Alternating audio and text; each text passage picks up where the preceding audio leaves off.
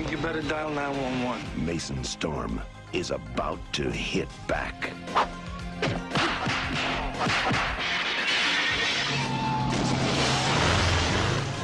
That wasn't the time. Now's the time. We are going to put an end to violence, and you can take that to the bank. Steven Seagal is hard to kill. Sin Entertainment Talk, der Podcast des Entertainment Blogs. Mehr Fan Talk über Filme und Serien.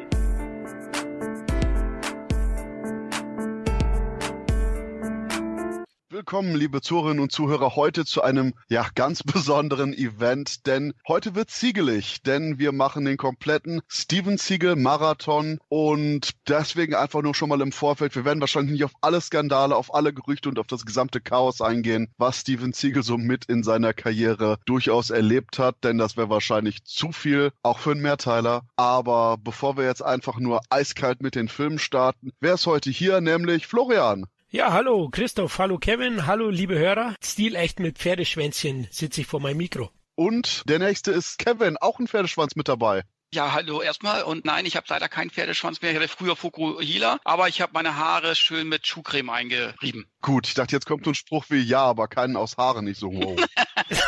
oh Gott.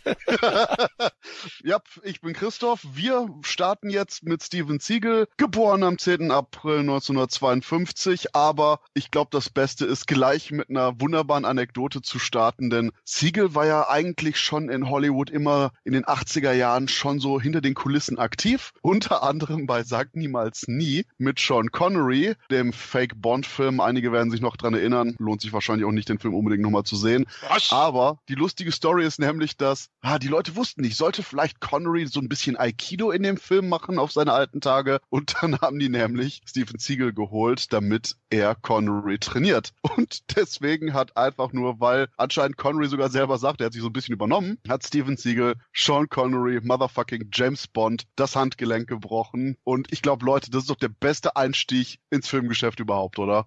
Ja klar, es war auch gleich mal eine Ansage. Ne? Connery war zu der Zeit schon einer der ganz Großen und Steven hat gleich mal gezeigt, ja, wo das Handgelenk hängt. Aber mich hat ein bisschen gewundert, Christoph, dass du gesagt hast, geboren. Ich dachte, der Steven Seagal, der ist ja ein Geschenk an die Menschheit, also dass der irgendwie die unbefleckte Empfängnis sozusagen ist, der vom Himmel auf die Erde schreitet.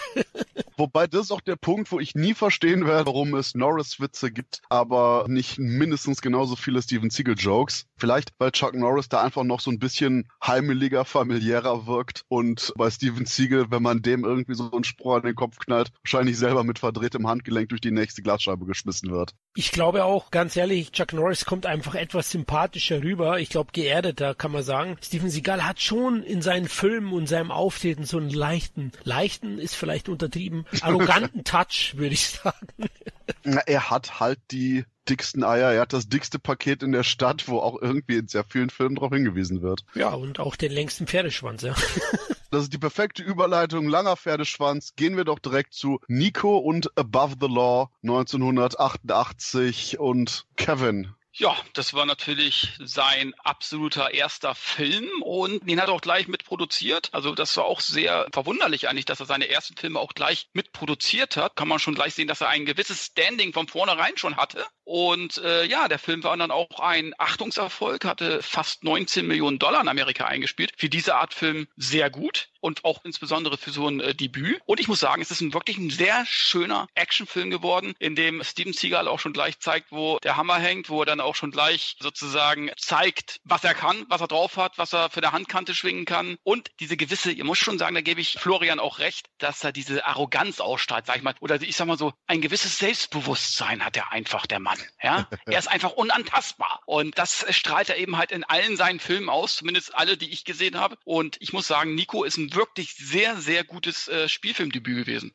Und vor allen Dingen äh, Regie hat Andrew Davis geführt, der Mhm. damals noch nicht so bekannt war, aber nachher noch wichtig wurde eben für Siegels Vita. Und was ich auch sehr cool fand, war eben, dass Steven Siegel selber schon mit an der Story gearbeitet hat von seinem Regiedebüt. Und man hat es ja eigentlich nie, dass wirklich ein Actionstar direkt das große Feature-Presentation-Ding bekommt, wie hier Siegel, der wirklich von 0 auf 100 gegangen ist. Mhm. Das stimmt, ja. Aber wenn sich die Hörer denken, oh, wegen dem Handgelenkbruch von John Connery ist er zur Rolle gekommen. Nee, nee. Steven Seagal war ja auch als Kampfsportlehrer tätig in Hollywood und hat da den sehr einflussreichen Agenten Michael Obitz kennengelernt. Der war ein Schüler von ihm und der hat Steven natürlich auch den Weg geebnet in die Filmbranche und ihm die Hauptrolle verschafft für Nico oder Above the Law, wie er in den USA heißt, also über dem Gesetz. Und das ist auch eine coole Sache, dass gerade Nico, ich bin selber auch so ein Fan von diesen ganzen 70er Jahre Italo-Crime-Streifen und ich da absolut genieße, dass bei Nico auch noch dieser Übergang ist von diesen eher härteren, klassischen Cop-Dramen, Cop-Action-Filmen. Und hier nämlich auch mit Henry Silver hat man auch einen Darsteller als Bösewicht in Nico, der in vielen von diesen 70s Italo-Streifen auch mitgewirkt hat. Und apropos 70s, wenn auch nicht Italo, Pam Greer mhm. an der Seite auch von Steven Siegel. Und gerade deshalb fühlt sich der Film für mich auch wie so eine richtig bewusste Fortsetzung von diesen eben klassischen Kopfstreifen der 70er Jahre an. Nur eben mit der extra Portion auf die Fresse.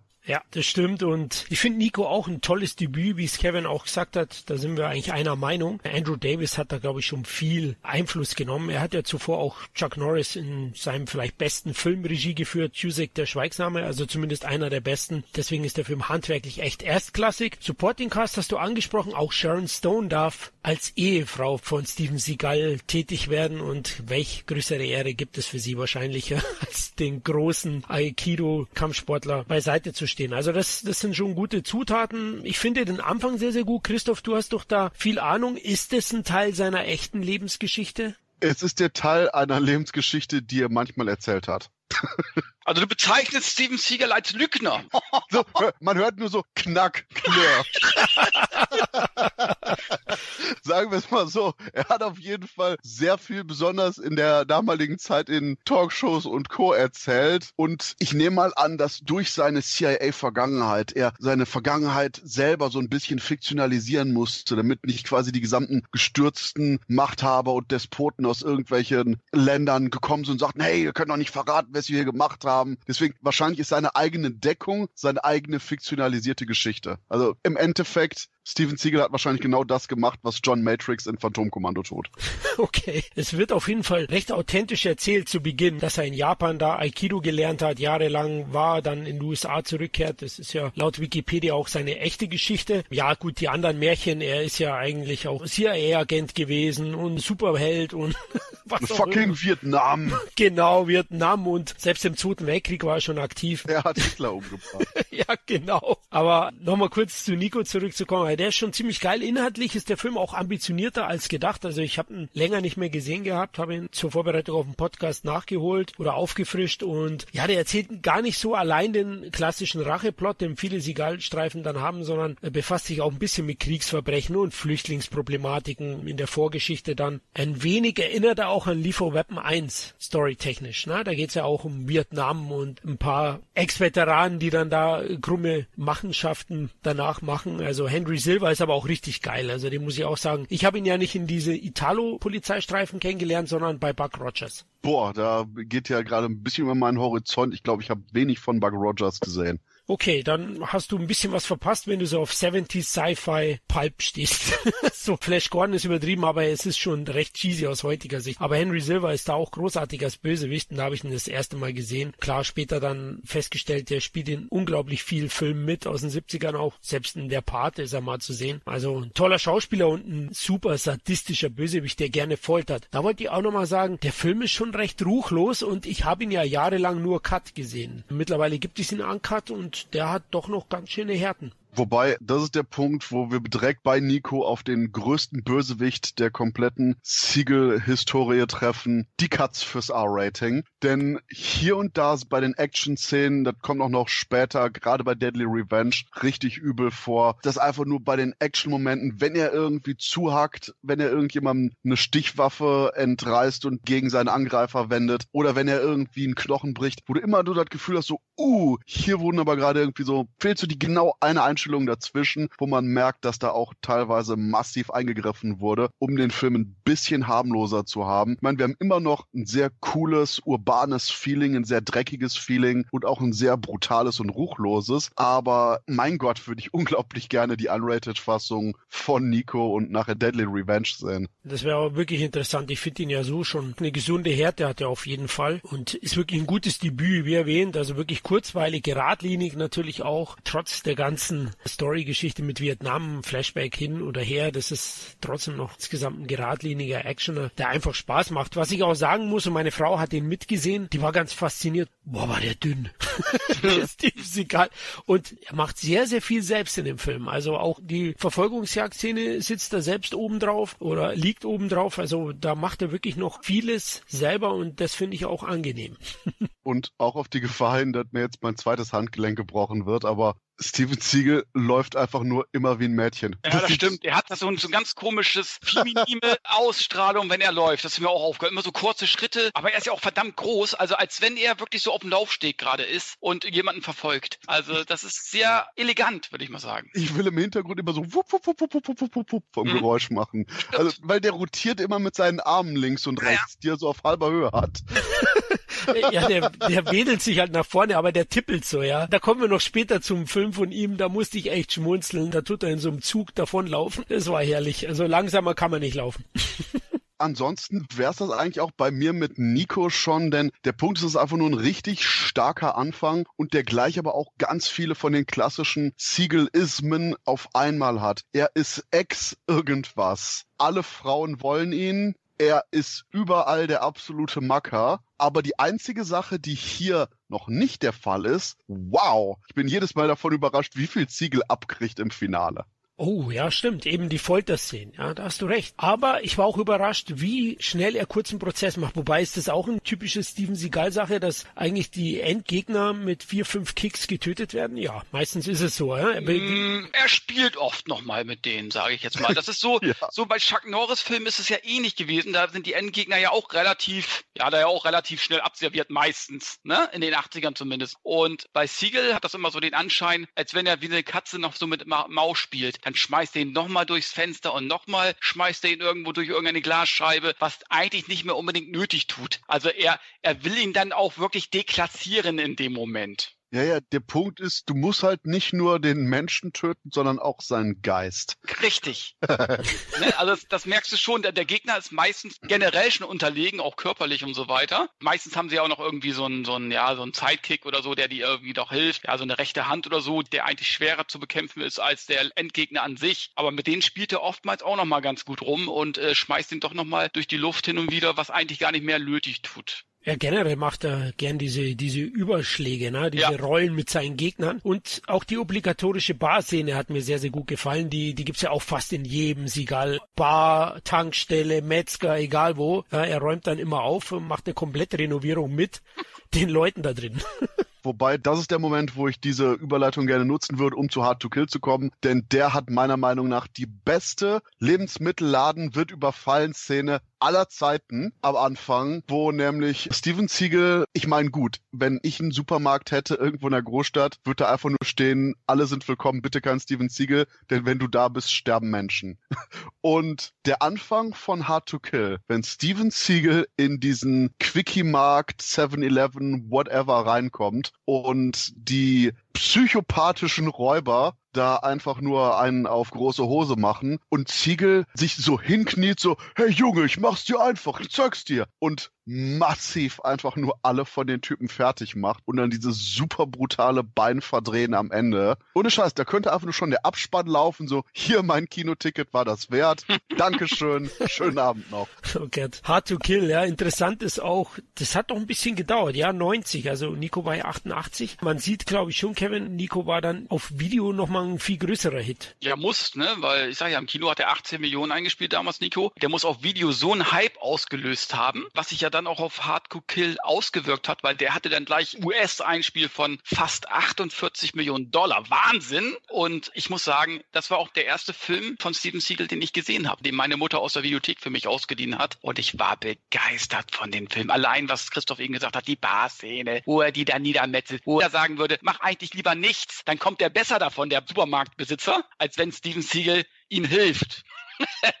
Weil danach hast du keinen Laden mehr. Aber trotzdem, es ist einfach äh, auch generell in Filmen dieser Zeit sind generell solche Quickie-Marks so als Schauplatz beliebt gewesen. Ich sag nur Dark Angel und so, da gibt es so eine ähnliche Szene eigentlich am Anfang. Und äh, ja, ich muss sagen, ich liebe Hard to Kill, obwohl ich muss sagen, da kommen wir vielleicht später gleich nochmal zu, es gibt schon ein paar Längen auch in dem Film. Ja, also Hard to Kill war nicht der erste. Der erste, den ich gesehen habe, war Nico auf Video. Mhm. Er war ja FSK 16, dadurch, meine Mutter hat mir den dann ausgeliehen. Nico war ja in Deutschland jetzt im Kino nicht so der große Hit, hatte nur 66.000 Zuschauer. Hard hat da auch noch mal ein bisschen was draufgelegt und über 100.000 gehabt. Aber Hard natürlich dann auch gleich geliehen. Kino schon das Plakat gesehen, kam auch nicht rein. Und ja, also die Supermarktszene, die ist schon geil und die Billardszene am Ende, aber im Mittelteil finde ich, hat der Film einige Längen. Da war ich echt überrascht, weil zuvor war Hard eigentlich einer meiner Top 3 Siegal und jetzt nach der Wiedersichtung muss ich sagen, ist er nicht einmal mehr in den Top 5. Zumal der Film einfach mit den schlechtesten Widersacher von Sigal hat oder schlechtesten Handlanger, am wenigsten erinnerungswürdige von seiner Frühphase, von seiner Hochzeit. Das muss man auch sagen. William Sadler spielt ja da so ein, so ein Senator, aber Gott, der ist so schmierig, schleimig, aber tritt nicht in Erscheinung. Und ich finde auch, die Gegenspieler, ja, sind Kanonenfutter, aber es fehlt einfach so ein William Forsythe, ja, so ein Basil Wallace aus dem Töten freigegeben. Mir fehlt es einfach da. Aber du hast einen sehr charismatischen Partner oder Ex-Partner mit Charles Boswell, der ja sozusagen auch seinen Sohn aufnimmt, nachdem er seine Frau erschossen wird. Er denkt ja auch, dass Siegel, dass auch sein Sohn äh, draufgegangen ist. Dabei hat sein Ex-Partner sich um den Sohn gekümmert, ist vom Polizeidienst zurückgetreten. Das erfährt ja Siegel alles nach seinem, wie lange, siebenjährigen Koma? Ich ja. weiß gar nicht, sieben? Ja. ja. Mit Bärtchen. Da hat er nicht nur hinten Pferdeschwanz, sondern noch vorne am Gesicht. Wobei der ursprüngliche Titel war auch Seven Year Storm, was auch super cool ist. Wobei, dann hättest du auch wirklich haben müssen, Steven Siegel is the Seven Year Storm.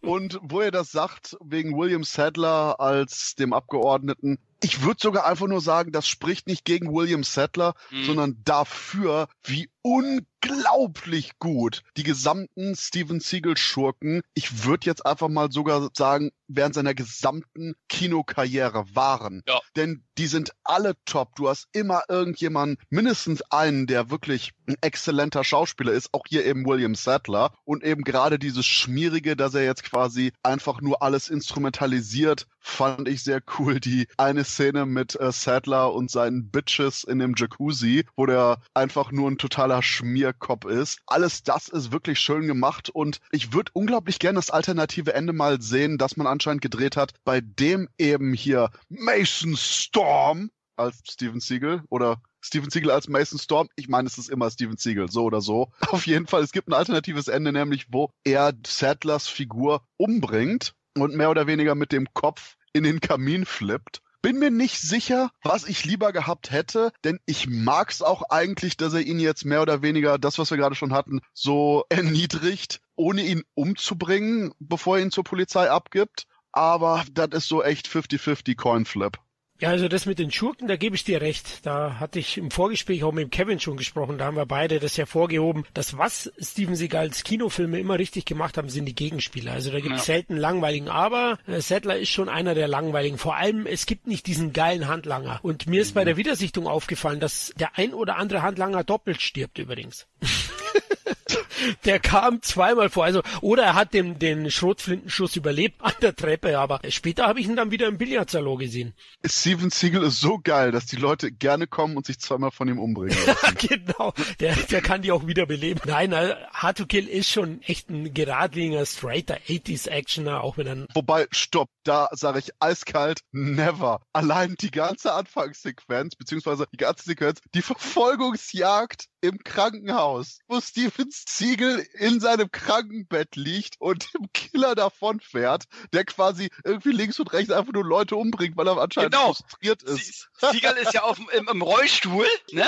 Und der andere Typ wird ja jedes Mal von irgendwelchen, von der Krankenschwester oder was ich was, wird er ja jedes Mal gestört und muss den erstmal umlegen. Und Siegel hat dann die Chance, in einem Fahrstuhl zu verschwinden. Weil der andere, der damit beschäftigt ist, links und rechts irgendwelche Leute auszuräumen irgendwie, ne? Und vergisst dabei irgendwie seinen Fokus sozusagen auf Steven Siegel zu legen, sozusagen. Und der kann dann fliehen, mit Hilfe dann von Kelly LeBrock. Und ich muss auch sagen, die Liebesszene zwischen ihm und Kelly LeBrock, das ist echt Porno. Genauso wie auch die Trainingssequenzen in der Mitte des Films, wo ich sage, hm, weiß ich nicht, wenn er dann äh, läuft, den Berg hochläuft, und das sieht bei Stallone einfach besser aus. Das ist einfach so, ne? Aber ich, man muss auch wirklich sagen, Hard to Kill hat ein hohes Tempo, die ersten 20, 30 Minuten. Das muss man wirklich sagen. Und der Film war ursprünglich gut über zwei Stunden lang, weswegen der heftig an Handlungsszenen auch eingebüßt hat. Und ich muss sagen, ich vermisse jetzt auch so nichts. Aber ich mag auch gerade die Sequenz, wo er sich mit seinen Chi-Methoden, wo irgendwie so die Akupunktur mit Räucherstäbchen kombiniert, um dann quasi zu seiner alten Stärke zurückzugewinnen. Und lustigerweise ja erst, wenn er quasi wieder seine alte Manneskraft hat, kann er seine damalige Frau Kelly LeBrock flachlegen. Und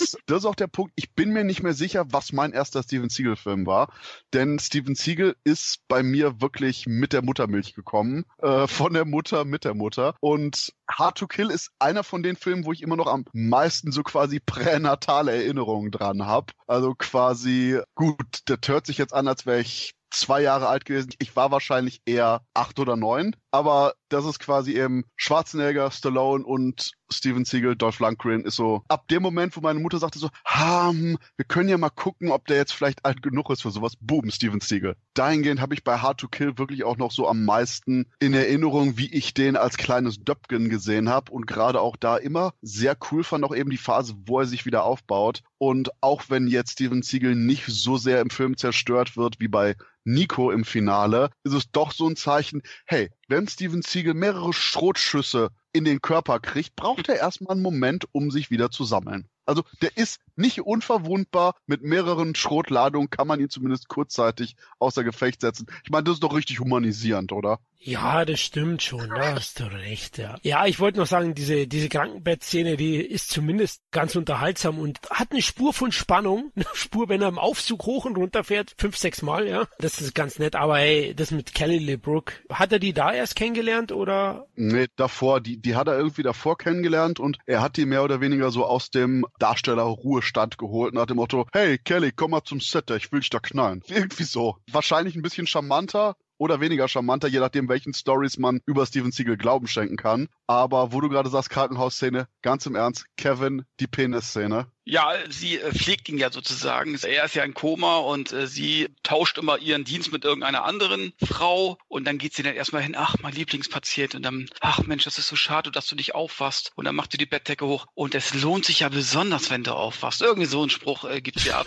wenn Steven Siegel wach gewesen wäre, hättest du einfach nur so ein kleines Nicken von ihm gesehen. Ich meine sogar, dass ich das gesehen hätte irgendwie in dem Moment, dass er da so ein bisschen genickt hat. Und das Lustige ist, er hat nicht Kelly LeBrock zugenickt, sondern der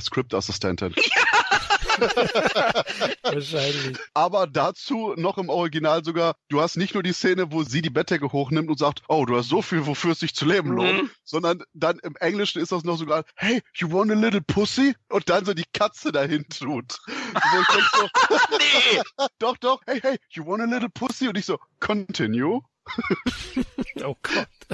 Ja, Steven Seagal war schon immer einer der subtilen Typen, ja. Ich wollte nur sagen, mir ist aufgefallen bei der Auffrischung der ganzen Filme, er macht schon ein bisschen einen auf Vin Diesel, na, auf Familie und so, vor allem auch bei Nico und Hard to Kill, na, da werden immer alle schön umarmt auch mal. Er mag es schon ein bisschen kitschig auch, unser Steven. Also er hat schon auch ein Herz, nicht nur einen Schwanz. Ich, ich glaube, das ist das Fazit für komplett Steven Seagal. Okay, gut, perfekt, ja. Also Hard to Kill kann man schon schauen. Wie gesagt, ich war ein bisschen überrascht, dass er doch leichte Längen hat. Aber dafür ist sein Portfolio zu Beginn einfach zu stark. Also es sind solche Actionbretter dabei, die werden wir jetzt noch besprechen. Und ansonsten, das letzte, worauf ich hinweisen möchte, ist wahrscheinlich, dass Hard to Kill den besten Partner hat, den ein Cop jemals haben kann. Nicht nur, dass Steven Seagals äh, Cop-Partner im Film irgendwie seinen Sohn aufzieht für sieben Jahre, sondern dann auch noch sein Leben gibt, um den und eben Steven Siegels Zukunft zu retten. Also ganz im Ernst, Mann. Respekt. Und der Cop-Partner hat einen supergeilen Abtritt, wo nämlich ein Gangster mehrfach auf ihn schießt, aber Cop-Partner immer noch weiter vorangeht und mit so einem riesigen Eisen dem einmal so voll über den Kopf zieht und dann erst zusammenbricht, wo ich auch sage, Respekt. Gott, ich glaube, dass der heimlich drogensüchtig war. der Co-Partner. Und ich glaube, äh, ihm wird, glaube ich, auch keine Minute mehr gewürdigt oder kein, kein Wort mehr geführt. Der fuck that guy. Kann das sein? Ich weiß es nicht, aber. Nee, nee, das wird nicht mehr erwähnt. Das finde ich immer geil, weißt du? Da sind so Leute, weißt du, die geben dein Leben für dich, weißt du, die geben ihre Karriere auf, die geben alles auf, nicht? Und am Ende ist er noch nicht mal ein Satz wert. Das Beste ist sogar, dass der Sohn, der sieben Jahre bei dem Ja. aufwächst, nichts dazu sagt. Der geht, Hallo Papa, wir gehen jetzt wieder zusammen nach Hause. Okay. Aber das ist halt Action, da wird sich dann nicht mehr mit Nebensächlichkeiten aufgehalten. Das ist halt normal. Das ist Ja gut, es wurde ihm der eine Vater genommen, aber er hat mit Steven Seagal einen viel besseren bekommen, einen Übervater sozusagen. Und, und Steven Seagal, auch diese Kennenlernphase. Ich meine, du nimmst es Steven Seagal dann ab und wenn du sagst, hier mein Sohn, schön, dass du wieder da bist ne, und so weiter. Aber er ist trotzdem immer noch der stahlharte Mann. Also du wirst jetzt nicht sehen, dass er irgendwie eine Träne irgendwie zerdrückt oder was ich. Genau wie in anderen Filmen, wenn die Mutter stirbt und er das seinem Kind erklären muss. Ich weiß gar nicht mehr genau, welcher das war. Ich glaube, das war äh, Glimmerman zum Beispiel. Ja, da geht er dann ein Gartenhäuschen, wo sich die zwei Kinder aufhalten und äh, kniet sich hin und sagt, hier, eure Mutter ist tot. So, Ende. Da wird dann auch weggeblendet. Jetzt könnt ihr weiterspielen, oder? Ja, und jetzt könnt ihr weiterspielen. So, und dann ist das Thema auch erledigt. Da wird sich dann eben mit solchen Sachen wird sich nicht großartig aufgehalten. Wobei, das ist auch der Punkt, den ich teilweise einfach liebe. Dieses extrem straighte. Mhm. Ey, scheiß auf das Kind. Scheiß auf die Emotionen von dem Kind. Ich will einfach nur Steven Siegel sehen, Ja, der genau. Typen hier mit einem Billardkür verprügelt. Und ich glaube, der nächste Film ist schon der größte Scheiß auf Emotionen Film überhaupt. Zum Töten freigegeben. Wobei, stimmt gar nicht. Ich vergesse immer, dass die ganze Sache mit seiner Familie da ist. Ab dem Moment, wo die nachher. Wo fahren die hin? Ich wollte gerade sagen Vietnam. Die fahren nicht nach Vietnam. Jamaika. Jamaika. Jamaika, es ist ja quasi Vietnam. Oh ähm, Gott.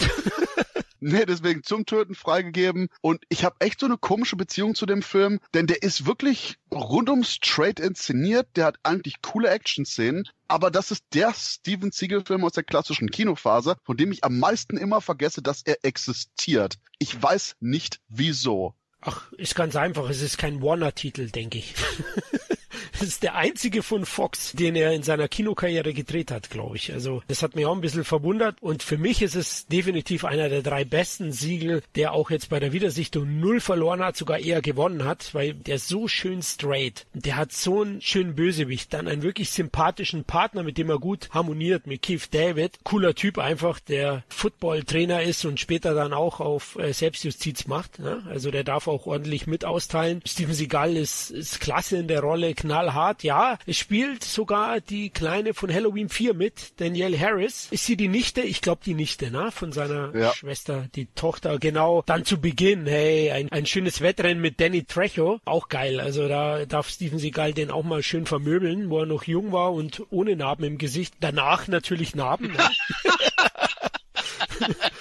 also Steven Seagal war das, liebe Hörer. Ja, des, deswegen, bevor Danny Trejo auf Steven Seagal getroffen ist, sah der aus wie ein Neugeborener. ja, genau. Hatte so ein Babyärschchen im Gesicht sozusagen. Also eine Handkante von Ziegel, boom, Trejo-Face. Schnitt, ja, genau. Oh Mann, hey, wir sollten auch Filme drehen, Parodien mit Steven.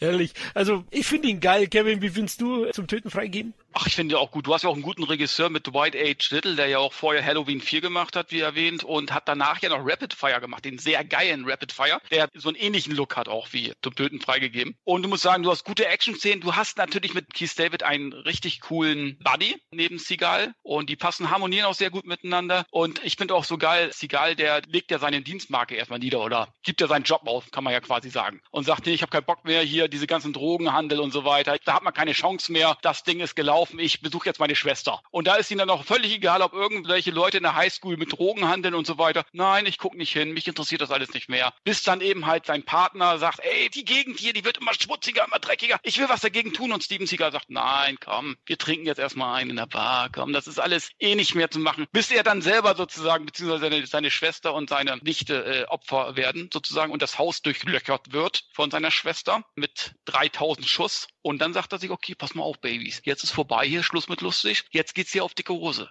So, und dann macht er da äh, auf, auf Selbstjustiz sozusagen und fahren ja dann später auch nach Jamaika. Fand ich auch einen geilen Spruch, wo er sagt, hm, komisch, hier sind ja auch ganz normale Leute. Und der eine sagt, ja, hier in Jamaika äh, handeln nicht alle mit Drogen. Hier gibt's auch noch Leute, die normale Arbeit nachgehen.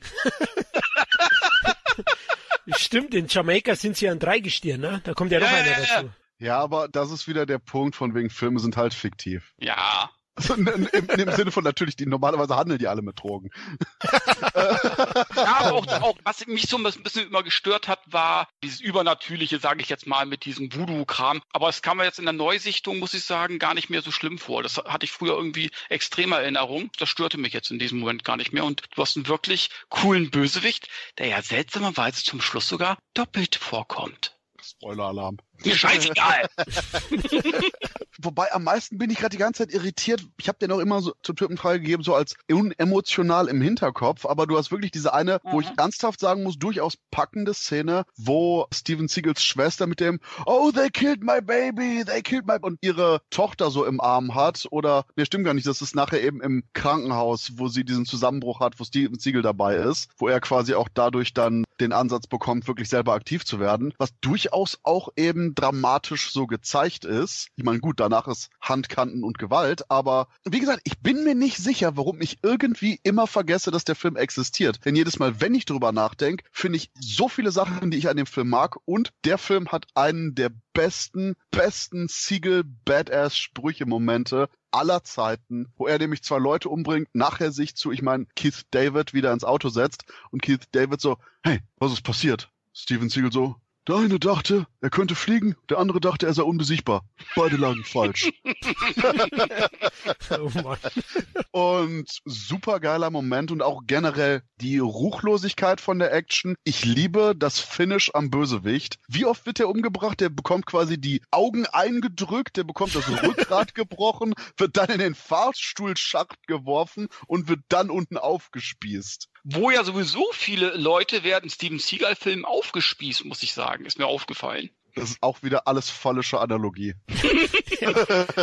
Wahrscheinlich, ja. Ich finde, insgesamt ist zum Töten freigeben vielleicht sogar der gewaltvollste Siegel. Also man sieht ja auch, dem einen Zwilling, dem wird ja auch der Kopf abgeschlagen und den nimmt man mit. Na, hier, Rambo lässt platt. Hat sich da inspirieren lassen von dem Film. Dann nehmen sie ja auch den Kopf mit. Mich hätte nur interessiert, wie sie das machen. Von Jamaika bringen sie den Kopf rüber dann im Flieger in die USA, um dann der Gang da das zu zeigen, oder? Oder ist das auch in Jamaika? Nee, nee, ist in den USA. Das ist in den USA, aber wahrscheinlich hast du dann so eine, so eine super lustige Szene wie auch in Phantomkommando, wo die einfach nur so eine, so eine Puppe haben mit dem Kopf da drauf. Oh, don't wake my buddy, he's dead tired. ja, genau. Oh Mann. Also geiler Film übrigens auch. Cool ist mir aufgefallen, wo er das erste Mal da so in einen seiner Filme so Waffen zusammenbaut, ne? So Munition. Ich weiß nicht, die Waffen kaufen sie ja, aber die Patronen machen sie selber irgendwie. Also so ist auch sehr aktiv mit einer Flex und hat dann auch so eine Brille mit Gelbstich auf. Äh, Finde ich auch recht cool. Also zumindest besser, als wenn er läuft. Und das ist aber auch wieder ein Punkt, mein Gott, zum Töten freigegeben, ist ebenfalls wieder so teilweise heftig geschnitten von der MPAA, beziehungsweise nicht von der MPAA, sondern eben geschnitten fürs R-Rating. Du hast in den Trailern zum Beispiel unterschiedliche Szenen auch noch, wie er Leute in dieser Einkaufszentrumsequenz platt macht und auch generell hier und da, wenn er irgendwelche Leute umbringt, wo du wirklich denkst so, Huh? Zum Beispiel, wenn er einem die Füße wegzieht und der Typ nicht mehr auftaucht oder auch eben generell, wenn Ziegel ein bisschen grober wird, dann auch wieder diese typischen sprunghaften Edits sind, wo zwischendurch irgendwie ein oder zwei Einstellungen fehlen. Aber ich würde sogar sagen, das ist mit am schlimmsten beim nächsten Film, oder? Ja, glaube ich auch. Auf jeden Fall. Da merkst du es ziemlich stark. Wegen zum Töten freigeben wollte ich auch nochmal sagen, er ist einfach der Knochenbrecher unter den Actionstars. Das ist mir da auch wieder aufgefallen. Also da knackt's auch sehr, sehr oft. Ich glaube, er ist der härteste von, von den A-Action-Leuten, oder? Würdet ihr das auch so sehen? Doch, das kann man glaube ich sagen. Zumindest auch Deadly Revenge, zu dem wir ja gleich kommen. Die beiden Filme sind wahrscheinlich die härtesten Filme unter den ganzen Action-Darstellern. Zumindest in den 80er, 90er Jahren. Ja, ansonsten wird mir nämlich Scott Atkins nur aktuell einfallen mit so Sachen wie Savage Dog oder dem großartigen Universal Soldier Day of Reckoning. Aber das ist deutlich, deutlich später, als Siegel hier wortwörtlich die Leute zu Blutwurst verarbeitet. Und er war ja auch wieder erfolgreich. Der hatte ja ähnliches Einspiel wie der Vorgänger, auch wieder so 47 Millionen Dollar in Amerika. In Deutschland knapp 90.000 Zuschauer. Ja, in Deutschland war er eben halt noch ein Videostar. Das sollte sich aber dann auch mit einem bestimmten Film noch ändern. Aber in Amerika war er dann schon in der A-Liga und zum Töten freigegeben hat definitiv noch das Highlight. Es ist der erste Film, wo man Steven Siegel nicht nur mit den Handkanten sieht, sondern auch seinen Gesang hört. Hey! Er hat nämlich hier den Song John Crow zusammen mit einem Buddy eingesprochen und ist deswegen beim Soundtrack vertreten. Denn Steven Siegel hat ja auch zwei Musikalben gemacht und ist Musiker, Bluesmusiker und die Sachen von dem sind eigentlich ziemlich cool. Sehr, sehr smooth, sehr chill out. Also deswegen, wenn man irgendjemandem gemütlich die Augen ausdrückt, das Rückgrat bricht, ihn in einen Fahrstuhl wirft und dann aufspießt, braucht man Smooth Jazz dabei. Oh, sollte ich die mal nachholen? Also ich habe bis heute einen großen Bogen um die Sigal-Platten gemacht. Oh, die sind gut. Ich habe, glaube ich, ein Lieblingslied, äh, ich glaube, das heißt Heroes Never Die, damit meint er sich selber. ja, natürlich. Richtig geiler Song, richtig geiler Song, den liebe ich. Also kann er wirklich singen? Also, okay. Ja. Oh, so, eine so eine dunkle Stimme. So richtig so, das ist ah, richtig gut. So Willie Nelson mit, mit ja. Kehlkopfkrebs. oh Gott. Ja, okay, also ihr macht ihn mir jetzt nicht schmackhaft, aber alles gleich. Ich werde es mal googeln, vielleicht kann man auf YouTube ja mal wohl reinhören.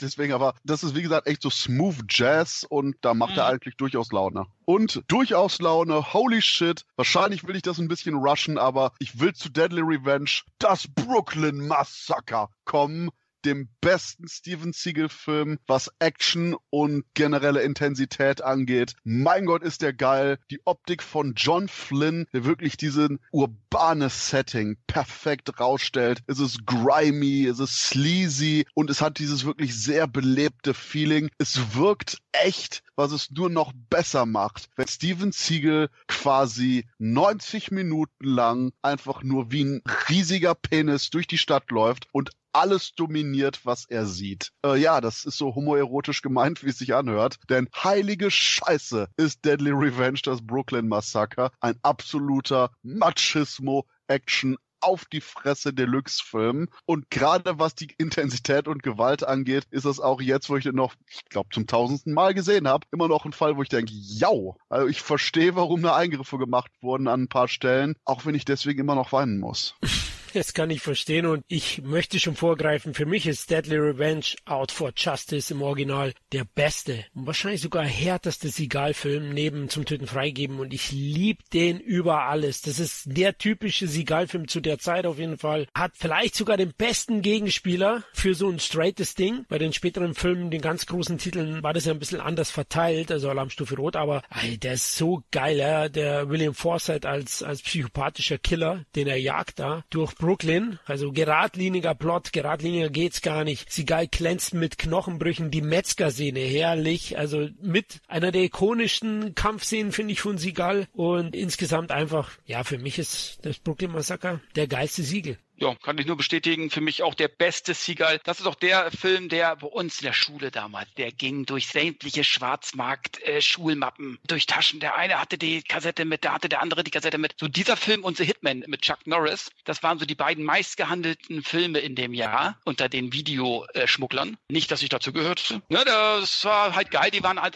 wirklich am gefragtesten, weil die eben halt auch so brutal waren. Und der hat diesen 90er-Jahre-Touch, aber trotzdem noch dreckig, sleazy, wie Christoph schon schon gesagt hat, dann hast du diese geile Kulisse Brooklyn, wo er ja letzten Endes durch sämtliche Straßen von Brooklyn fährt. Das ist ja sozusagen die Action-Variante von der Pate. Du hast diese typischen italienischen Sachen eben halt drinne mit Ehre und Familie und bla und blub. Und dann hast du diese wirklich extreme Gewalt, ne? Der knackt Knochen, der haut Zähne raus, der schießt Beine ab, wo die Leute dann auch sagen, du hast meinen Zahn rausgeschlagen und der andere, hey, du hast mein Bein abgeschossen, du Schwein. Ne? Da kommst du gar nicht mehr zu, wenn dir das Bein abgeschossen wird, das zu sagen. Aber es ist trotzdem geil, ne, diese Sprüche. Und John John Flynn, muss ich sagen, toll inszeniert. Der hat ja auch Look Up noch gemacht. Der hat damals die Schläger von Brooklyn gemacht. Gibt es übrigens einen tollen Audiokommentar von uns. Dass der nicht so viele Filme gemacht hat, ist ja eigentlich auch ein Verbrechen. Der hat auch noch den geilen Brian-Scan gemacht, den ich so liebe. Der hat auch so eine richtig tolle Horroratmosphäre. Und das hat er eben halt auch transportiert in diesem Actionfilm. Dann noch eben halt diesen tollen Bösewicht mit William Forsythe, der wirklich durch Drogen völlig durchgeknallt ist, der gar nicht mehr weiß, was er tut und trotzdem dessen Eltern eben halt immer noch Siegel anbetteln, ihn doch bitte am Leben zu lassen und so weiter. Und Siegel trotzdem ihnen noch die Ehre erweist, auch den Eltern die Ehre erweist und immer noch respektvoll mit denen umgeht. Das finde ich auch irgendwie immer geil. Ja, also für mich ein großartiger großartiger Film, der einfach auch ein großes Tempo hat und die 90 Minuten gehen auch rum wie im Flug. Und der Punkt ist schlicht und ergreifend, das ist so der Beginn der Siegel Story Ära von den Anekdoten beim Set und von der Tatsache, dass anscheinend äh, Steven Siegel so die beiden Schneidezähne vorne von William Forsythe gebrochen hat, wo er irgendwie mit, mit dem Kopf gegen eine Wand gerammt hat, bis hin zu der absolut wunderbaren Story, dass Steven Siegel irgendwie damit angegeben hat, dass man ihm irgendwie nicht die Luft abdrücken könnte bei so einem Würgegriff und dann der Stunt-Coordinator ihm in den Würgegriff genommen hat und Steven Siegel anscheinend nicht nur K.O. ging, sondern sich eingeschissen hat. Ach Quatsch. zu seinem Set gerannt ist. Nein. Der Punkt ist einfach nur, ich, ich liebe die Story selber. Und das Problem ist, dass nämlich der Stunt-Coordinator auch noch nachher irgendwie hier Ronda Rousey trainiert hat, die die Story immer weiter erzählt hat, weil ihr Lehrmeister die erzählt hat. Gibt so viele Stories. Was war doch das andere? Irgendwie einmal soll quasi Steven Siegel abends in seinem Trailer das Licht ausgegangen sein. Und dann kam der irgendwie anscheinend weinend zum Regisseur und meinte, mein Licht ist aus. Ach Quatsch. Äh, also das ist der Film, wo es mit die meisten Stories gibt. Der Film hier, Glimmerman und Einsame Entscheidung, sind irgendwie die. Und der Punkt ist einfach nur, es hört sich alles so over the top an, so absolut überzeichnet und cartoonesk, dass ich versucht bin, es zu glauben. Natürlich. Er muss aber auch sagen, der Film war trotzdem wieder erfolgreich, er hat fast 40 Millionen in Amerika gemacht. Aber in Deutschland kam er nur als Videopremiere, weil man gemerkt hat, auch die Kinozahlen sind nicht so super toll. Das wird wohl mehr ein Videostar werden und haben den dann gleich auf Video, wo er ja natürlich ein großer Hit war. Ne? Das hat mich auch damals gewundert. Der kam ja gar nicht ins Kino. Vielleicht hätte sich das auch nicht gelohnt, vielleicht hätten sie auch viel zu viel schneiden müssen im Kino. Aber auf Video kam er ja an Cut in Deutschland raus. Ja, so uncut, wie man ihn leider präsentiert hat, wo ich immer noch sage, mein Gott, da gibt es echt so viele Momente, wo du dieses, hey, Moment, was ist gerade passiert? Ich meine, gut, hier verstehe ich durchaus, dass der damals Mhm. auf den Index gewandert ist, weil du hattest, glaube ich, auch nichts Vergleichbares. Das Einzige, was mir eben einfällt, ist, wo wir gerade bei den Actionfilmen waren, was mir nämlich jetzt gerade noch in den Sinn kam, war Robocop und Total Recall, die beide auch extrem heftig sind, weil es Paul Verhoeven-Filme sind. Aber das sind die einzigen, die mir eben noch einfallen aus der Ära, die durchaus die Art von grafischen Schauwerten besitzen, oder? Aus der Ära, ich würde City Cobra noch mit reinnehmen. Gut, ist ein paar Jahre zuvor gewesen, fünf Jahre zuvor, aber der kam nie an Cut in Deutschland, also der war schon hart. Wobei ich da sage, nicht wegen den Schauwerten, sondern wegen der Mentalität. Okay, okay, gut. Alles klar, Sensei. Obwohl ja, ich nee, das einfach, einfach nur, du hast nicht dieses wirklich blutspritzende, Ja. intensive. Ich du hast meine, nicht das Tore-lastige. sag ich. ja, das, deswegen, also auch gerade hier das ganze Finale, mein Gott, also William Forsythe wird dermaßen zerstört. Ja, das sage ich aber auch. Das ist ja auch so eine. Ich meine, der, der wehrt sich ja wirklich mit Kräften. Der geht dann immer wieder auf wie so ein Stier auf Seagull los und so weiter. Aber der Seagull könnte den auch schon vorher platt machen, ne? Und er lässt ihn auch wirklich spüren und bestraft ihn auch wirklich, ne? Also muss man schon sagen. Und ich muss noch nebenbei noch eben sagen, ich finde Out for Justice, wie er im Original ja heißt, hat das geilste Seagulls Filmcover in meinen Augen. Ja, ja, das ist das, wo er die Marke umhängen hat, oder? Schrotflinte? Nee, wo er sozusagen in Ganzkörpermontur ist und in schwarz und eine Knarre hochhält und im Hintergrund siehst du die Straße mit irgendwelchen Leuten. So verwischt. Das ist das original äh, amerikanische Kinoposter. Okay, okay. Das finde ich irgendwie am geilsten, aber das nochmal eben nebenbei. Und es hat die beste Titeleinblendung von allen Steven Siegel-Filmen. Denn ich liebe es, dass du immer Steven Siegel is Mhm. am Anfang hast, beziehungsweise hattest bei den Filmen der klassischen Ära von ihm größtenteils. Hier nämlich, wo er den Zuhälter durch die Frontscheibe vor dem Auto wirft und dann so von hinten da reinschaut und dann Freeze Frame. Steven Siegel is. Nächster Punkt. Ja, stimmt. Out for Stimmt. Justice. Stimmt, der haut den da rein, auf Bild bleibt stehen und das finde ich gut. Das finde ich auch klasse. Das ist aber auch eben wirklich, ob man das Ganze jetzt eben ironisch mag, ernsthaft mag oder eine Mischung aus beidem, was ich denke, wir alle haben, ist der Punkt, dass die Art und Weise der Action-Inszenierung, gerade bei den Steven Seagal-Filmen, würde ich sagen, und hier Deadly Revenge ist das beste Beispiel dafür, also die absolute Hochwassermarke der Badass-Action-Inszenierung ist, die in den 80er Jahren aufgebaut wurde und in den 90er Jahren dann hier mit Steven Siegel seinen Höhepunkt gefunden hat. Egal wie man zu dem Typen Typen steht. Der Punkt ist die Art und Weise, wie er inszeniert wird. Und das hat hier bei Deadly Revenge seinen absoluten Höhepunkt erreicht, wo du zum einen eben diese Anfangssequenz hast. Er geht gegen seine Vorgesetzten vor, haut den Pimp da durch, wo der irgendwelche Frauen belästigt, ist so der Held, der trotzdem anti-autoritär ist und boom, Titelschrift so Out for Justice.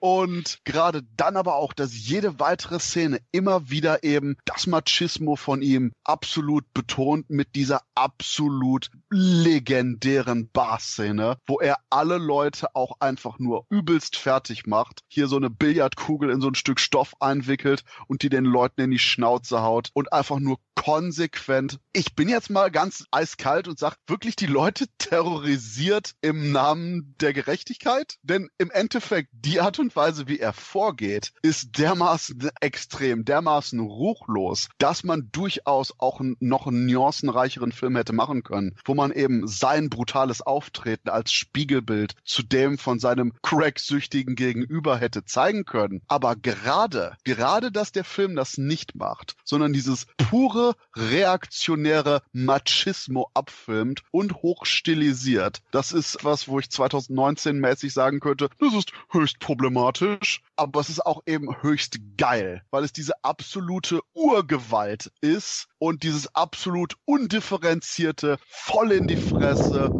Boom, Steven Siegel. Kevin kommt gerade. Ja, ich war jetzt, ich war gerade so begeistert. Eigentlich wäre das jetzt der Abschluss gewesen für den Podcast. ja, Kevin, was machst du gerade? Was? Teufel. Oh Mann. Deadly Revenge. Was mir, was mir noch aufgefallen ist, bei Deadly Revenge hat Seagal sein Pferdeschwänzchen verloren. Ne? Also in den Filmen davor, also Hard to Kill und zum Töten freigeben, hat er noch sein Pferdeschwänzchen gepflegt, aber hier hat er es dann abgelegt. Und was den Film halt auch noch so groß macht, ist William Forsythe. Also wie er dann auch teilweise ausrastet. Na, es gibt ja die, die Szene auch mit dem Auto, na, wo ihn einer anhubt und er hingeht und ihm kurz mal einen Kopfschuss gibt. Ja, also man sieht, der ist unberechenbar, der Typ ist ein Psychopath. Mhm. Das ist halt ein toller Gegenspieler auch. Also der, der spielt den super. Und nach dem Film war ich auch ein ganz, ganz großer Forsyth-Fan und habe selbst C-Streifen angeschaut, wenn er dabei war. Und William Forsythe, das Einzige, was ich sage, wem die Rolle hier von Forsythe gefallen hat, unbedingt Stone Cold mit Brian Bosworth gucken, wo William Forsythe auch eine richtig großartige Rolle hat, wo der Untergebene der Right-Hand-Man von Bad Guy Lance Henriksen ist. Also dahingehend Stone Cold, der kriegt so eine Steven Siegel Handkante auf jeden Fall ehrenhalber. genau. Ja, spielt er auch super. Ja. War eine große Zeit. Ich glaube, war auch 91, oder? Also die beiden Filme sind ziemlich zeitgleich entstanden. Ja, war auf jeden Fall frühe 90er. Und das bringt mich darauf, dass auch Stone Cold wurde von Craig R. Baxley inszeniert, der zum Beispiel auch für die Stunt- und Effekt-Szenen von Predator gesorgt hat. Zum Beispiel hier die ganze Dschungel-Camp-Action-Szene von Predator war größtenteils von Craig R. Baxley inszeniert, der Stone Cold gemacht hat hat und dann auch mehrfach gefragt wurde, eigentlich, dass er einen Siegel-Film inszenieren sollte und meinte, nee, ich habe keinen Bock mit dem zu drehen. Oh, okay. Der weint immer, wenns Licht aus ist. ja, das, das, deswegen. Ich werde nicht zum fünften Mal in dieser Woche Steven Siegel mit einem Teddybär und einer warmen Milch versorgen, weil sein Licht ausgegangen ist. Wir können nur tagsüber drehen, keine Nachtszenen.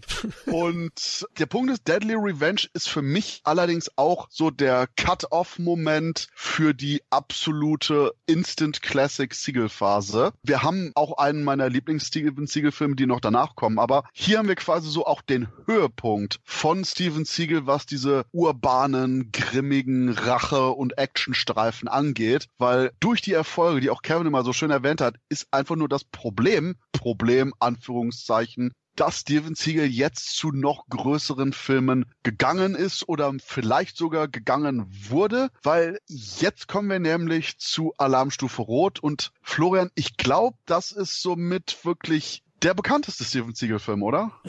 ja, kann man so sagen, ja klar. Du, ich finde nicht nur, dass es der bekannteste, es ist auch einer der besten, objektiv gesehen, meine Meinung, wenn man ihn als Gesamt-Actionfilm sieht und nicht nur als äh, Siegel-Vehikel. Und der hat auch dazu geführt, dass Siegel eben einen kurzzeitigen Aufstieg auch hatte als A-Liga-Schauspieler. Ne? Danach einen riesen Durchbruch gehabt, 35 Millionen Dollar Budget gehabt, also war schon recht hoch, aber in Amerika über 83 Millionen eingespielt. Und in Deutschland wurde er durch diesen Film auch zu einem Kinostar, denn der Film hat über 1,5 1,1 Millionen Zuschauer gehabt. Das war sein echter Durchbruch. Ja, der Film ist mainstreamhafter als seine vorherigen Titel. Das merkst du definitiv. Ich habe ihn ja auch jetzt aufgefrischt in der Vorbereitung. Also speziell bei den Action-Szenen merkt man das. Es sind unglaublich viele Cuts zu sehen. Es gibt ganz wenig Fights von Seagal, vor allem komplett ausgeführte. Er fängt auch jetzt hier an, das erste Mal dann mit Sprengfallen und anderen fiesen Eigenbauten zu arbeiten. Na, Handgranate an die Tür, wenn man aufmacht, gehen die in die Luft. Solche Geschichten. Aber er hat eine sehr, sehr gute Spannung, finde ich. Alarmstufe Rot hat ein tolles Setting mit dem Kriegsschiff. Ist ja so eine stirb langsam Variante. Terroristen kommen dahin, wollen Nuklearwaffen da kapern und ja, erpressen dann die USA auf eine hohe Geldsumme. So läuft's am Ende. Aber große Stärke des Films ist dann eben auch das brillante Schurkendur um Tommy Lee Jones und Gary Busey. Die sind Foresight auf Crack, ja.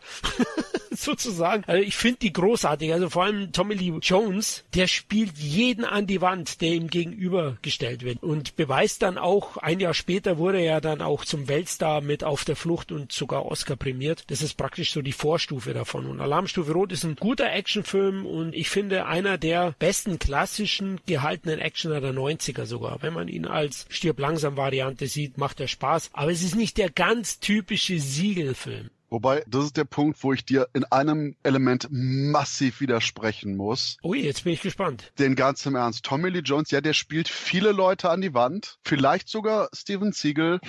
aber ganz sicher nicht Gary Busey. Mein Gott, ist Gary Busey weird, erschreckend und den Eindruck von Gary Busey in Frauenkleidern hat sich in meine Seele gebrannt. Und immer wenn ich meinen tiefsten emotionalen Moment erreicht habe, quasi hinter dem Schatten des letzten Nichts, sehe ich so dieses Bild.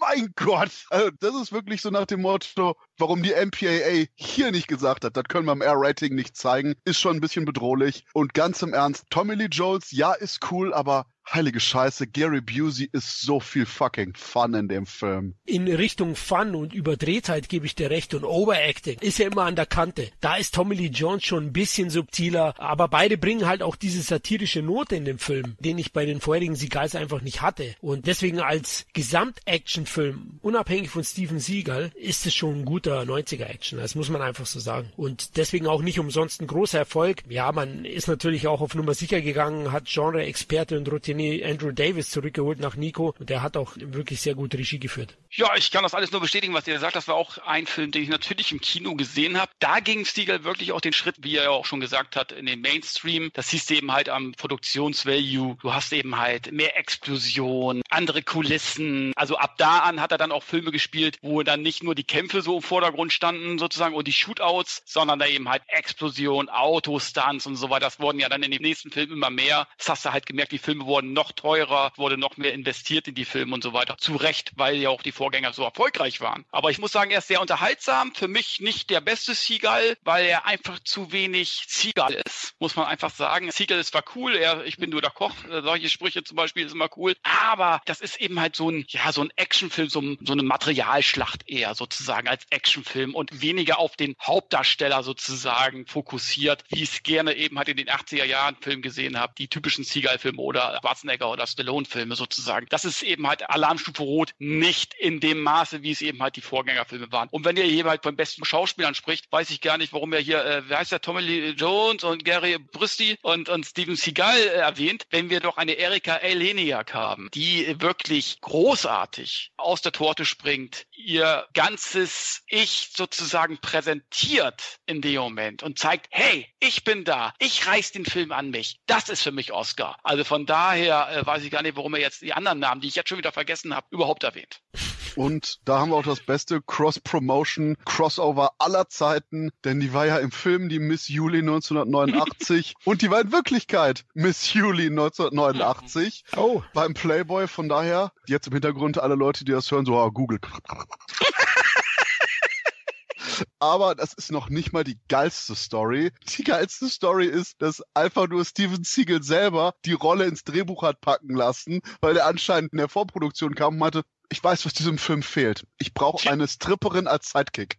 Und deswegen hat Erika Eleniak diese Rolle im Film. Und das ist, wie gesagt, beste Geschichte aller Zeiten. Und da kann man Steven Seagal nicht genug verdanken. Der weiß eben halt, was die Leute sehen wollen. Und mich hat er damit gekriegt. Definitiv. Äh, Von daher. Und ich gehe sogar so weit und sage, so sehr wir jetzt Scherze drüber machen, dass es eine dickbrüstige, geile Ische ist, um mal jetzt so im Jugendslang zu sein, so yo, yo, yo. Aber die Figur selber ist auch eigentlich ganz sympathisch. Du hast am Anfang diese mehr oder weniger komplette Inkompetenz, die aber wirklich einen Charakterverlauf im Film hat. Und auch wenn sich das jetzt natürlich sehr simpel anhört, sie am Ende rettet fucking Steven Seagal. Also so viel dazu, ne? Aber gerade bei aktuellen Actionfilmen, wo die Leute meistens den Film anfangen und den Film genauso beenden, wie sie immer waren, weil sich nichts entwickelt, außer die Zerstörungsrate. Es ist durchaus auch erfrischend, dass hier auch eben der funny, sexy Sidekick durchaus einen kleinen Character-Arc hat. Ja, das fand ich auch interessant.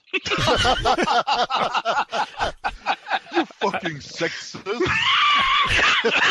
Also, also Jungs, leider muss ich euch ein paar Eiswürfel in die Unterhose schmeißen, weil also die spielt dermaßen unbeholfen, die ist mir echt sehr negativ aufgefallen. Also die hat halt gespielt mit dem Playboy Bunny und ja, sie hat eine kleine Wandlung und der aufgedrückte Schmatzer kurz vorm, vorm Abspann, der ist auch so schlecht inszeniert. Man merkt richtig, wie sie sich eigentlich wehren will, aber ja, Steven schaut ihr in die Augen und dann müssen ihre Lippen herhalten, ja. Florian.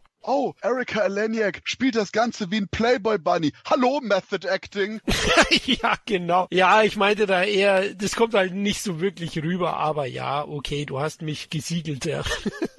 Und auf den Film habe ich nämlich gewartet, um auch das ganze Pferdeschwanz-Konzept von Siegel nochmal anzusprechen. Denn auch hier, weil er eben beim Militär ist und seinen Pferdeschwanz nicht tragen durfte, nach Militärrichtlinien, ist schlicht und ergreifend der Punkt, dass lustigerweise dieser gottverdammte Pferdeschwanz der größte Kritikpunkt und der größte Diskussionspunkt bei vielen, vielen, vielen Produktionen von Siegel während dessen Hochphase war, da der oftmals sowas von mit den Produzenten und Geldgebern sich arrangieren wollte, weil hey, hey, ich will meinen Pferdeschwanz haben, blablabla. Auch später bei Exit Rounds, wo alle sagten, Leute, wir können alles machen, bis auf den gottverfickten Pferdeschwanz. Und deswegen, also es ist wahrscheinlich der Punkt, wenn er einen Pferdeschwanz hatte, sind das die Filme, wo er am meisten Eindruck machte bei der Produktion und am meisten die Zügel in der Hand hatte.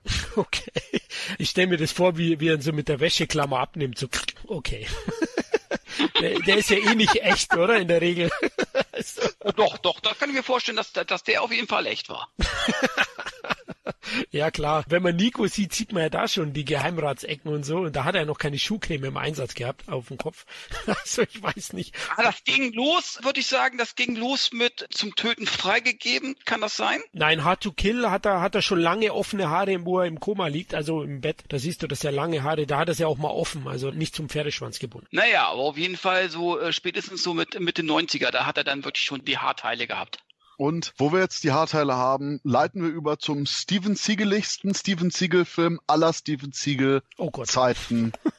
On Deadly Ground, auf brennendem Eis, mein persönlicher Lieblings-Siegel-Film, denn es geht nicht mehr Siegel, während nämlich Alarmstufe Rot, deswegen, ich habe zu dem Film nicht weiter was gesagt, weil genau ihr das schon verbalisiert habt, das ist ein wirklich richtig guter Actionfilm Genau. mit Steven Siegel, Richtig. aber es ist kein Steven Siegel-Film. Und deswegen auf brennendem Eis, wow, das ist der Steven Siegel Doppel-Whopper Triple Bacon Deluxe der Kinogeschichte. Und wahrscheinlich deswegen auch der Punkt, warum viele Leute den unfreiwillig lustig finden, viele Leute ihn lieben und viele Leute einfach nur absolut verwirrt sind, was der Film ihnen gerade erklären will. Und ich sag eiskalt, Steven Siegel hat den Film ja auch gedreht und mein Gott kann der Mann sich selber geil in Szene setzen. Ganz am Anfang schon, Steven Siegel, wie hieß der nochmal? Genau, Forrest Taft. Das Problem ist, Allein der Name ist doch schon geil, oder? wer zum Teufel merkt sich die Steven Siegel Rollen? Es ist fucking Steven Siegel. Und Steven Siegel hat die Aufgabe, Brände mit Explosionen zu bekämpfen. Allein das ist, glaube ich, schon mehr muss man nicht dazu sagen. Und die Anfangssequenz, wo er kommt und hinter sich nicht nur Cool Guys Don't Look at Explosions. No, no, no, no, no. Steven Siegel ist so ein cooler Typ, der guckt nicht nur nicht auf die Explosion, sondern löst sie auch noch selber aus und grinst dabei in die Kamera. Bam! so muss das sein. Und gerade dieser Anfangsshot, wo er wie ein Honigkuchenpferd in die Kamera grinst und im Hintergrund Boom macht. Scene dann fertig. Und ihr sagt jetzt am besten was zu dem Film, da ich jetzt wahrscheinlich Szene für Szene durchgehe und einfach nur sag, wie fantastisch das Ganze ist. Ja, Kevin, willst du anfangen, oder? Ich meine, ich weiß nicht, welche Meinung du hast. Ich bin geschockt, Christoph, weil es ist genau das Gegenteil. Der Film ist ein richtig schlechter Actionfilm, aber ein typischer Sigal-Film. Sag ich ja, der, der Film ist der perfekte Steven Seagal-Film. Oh Gott. Also ich sag mal so, das ist wieder ein echter Steven Seagal-Film, was Alarmstufe Rot, es war auch ein Steven Seagal-Film, aber es war einfach auch ein großer Actionfilm. Hier liegt der Fokus wirklich auf Steven Seagal. Er hat sich selbst inszeniert, er hat die Regie geführt. Übrigens der einzige Film, in dem er Regie führte wird auch seine Gründe haben wahrscheinlich. Wo ich sage, hat einen guten Bösewicht natürlich mit Michael Caine, der ist natürlich immer großartig, selbst in auf brennendem Eis. Aber ich muss sagen, die ganze Öko-Botschaft und so weiter, das ist alles sehr aufgesetzt wirkend, finde ich. Also es ist sicherlich nicht mein Lieblings-Seagal-Film. Ich muss sagen, das Ende ist natürlich wieder sehr explosiv, aber insgesamt ist es einer der Steven Seagal-Filme aus der ersten Phase seines Schaffens, den ich mir am wenigsten angucke. Ja, bin ich eigentlich Kevins Meinung. Also insgesamt klar ein typischer Sigal-Film. Hab den damals im Kino gesehen, war einer der größten Enttäuschungen. Ich hatte es ja vorhin vergessen, also Alarmstufe Rot oder im Original Under Siege habe ich in der Sneak Preview gesehen damals. Ich glaube im Januar schon, der kam Februar 93 in Deutschland ins Kino. Zwei Leute, ich und mein Kumpel waren die einzigen im Kino und Brennendem Eis war eben der zweite Film, den ich dann im Kino gesehen habe. Hab große Erwartungen gehabt, ja, die Erwartungshaltung und die wurden echt enttäuscht. Für mich heißt der Film seitdem auf brennendem Scheiß, weil, weil der Film ist, der ist wirklich so schlecht. Ja, er hat dadurch in gewisser Weise eine Unterhaltsamkeit. Also man, man kann es teilweise nicht glauben. Ne? Christoph hat die Szene erwähnt, äh, Sigal mit dem gelben Overroll, ja. Also das sind 100 Feuerwehrleute um das Feuer rum, die laufen nur drum rum, ne? Keiner wacht was, kein Wasser, nix. Nein, wir müssen drum rumlaufen, bis Steven kommt und der tut mit einer Explosion dann das Feuer löschen. Und der Film, ja, der hat einfach eine aufgesetzte Ökobotschaft, dann ein bedeutungsschwangeres Philosophieren, dass Sigal vor allem am Ende, er ist der Retter Retter der Umwelt und der Ureinwohner, das ist einem halt irgendwie zu viel, ja. Das wirkt so Banane teilweise und dadurch hat der Film auch für mich keinen straighten Ton, ja. Der hat mit Michael Caine einen ganz netten Oberschurken, der spielt den so sörhaft wie immer, ist schön boshaft auch in seinen Aussagen, aber strukturell hat der Film unglaubliche Probleme und er wirkt auch sehr, sehr zusammengeschustert. Ich denke, da hat Steven Seagal als Regisseur während der Dreharbeiten ständig irgendwie neue Ideen gehabt, auch dann mit den Eskimos und dem ganzen Zeug. Ja, also ist wirklich kein guter Film. Als Seagal-Fan muss man den gesehen haben, aber ich sag ganz ehrlich, nach diesem Podcast werde ich den Film wahrscheinlich nie mehr gucken. Okay, und jetzt sage ich, warum ihr alle falsch liegt. Der Punkt ist, nein, nein, stimmt hier schon. Der Film ist eigenwillig. Auf eigenwillig lasse ich mich ein. Okay. ähm, aber allein die Sequenz, in der Steven Siegel in der Bar den Typen nicht nur verprügelt, sondern seine Denkweise ändert. Das ist so ein sphärisch-esoterisches Meisterwerk an Szene. Es ist quasi schon eine Dreiaktstruktur im auf die Schnauze hauen. Du hast Eskalation, dann hast du Problematik und dann hast du Bewältigung. Und wo du hier wirklich hast, dass Steven Siegels Schläge auch wirklich den Menschen positiv verändern.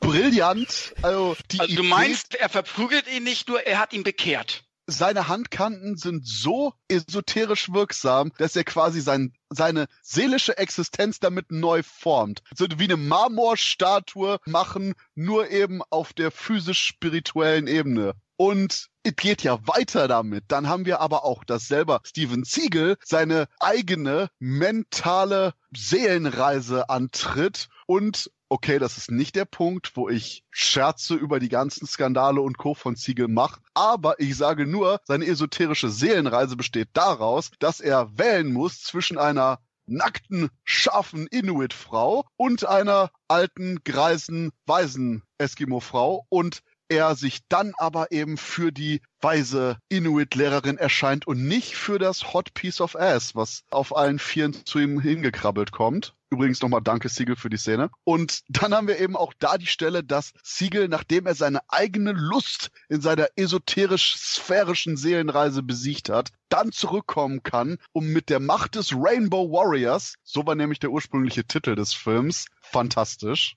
Und ganz im Ernst, ich würde sonst was geben, um in eine Alternativrealität zu reisen, die einfach nur ein Poster hat, genau wie jetzt auf brennendem Eis. Du hast einfach nur Steven Siegel is Rainbow Warrior.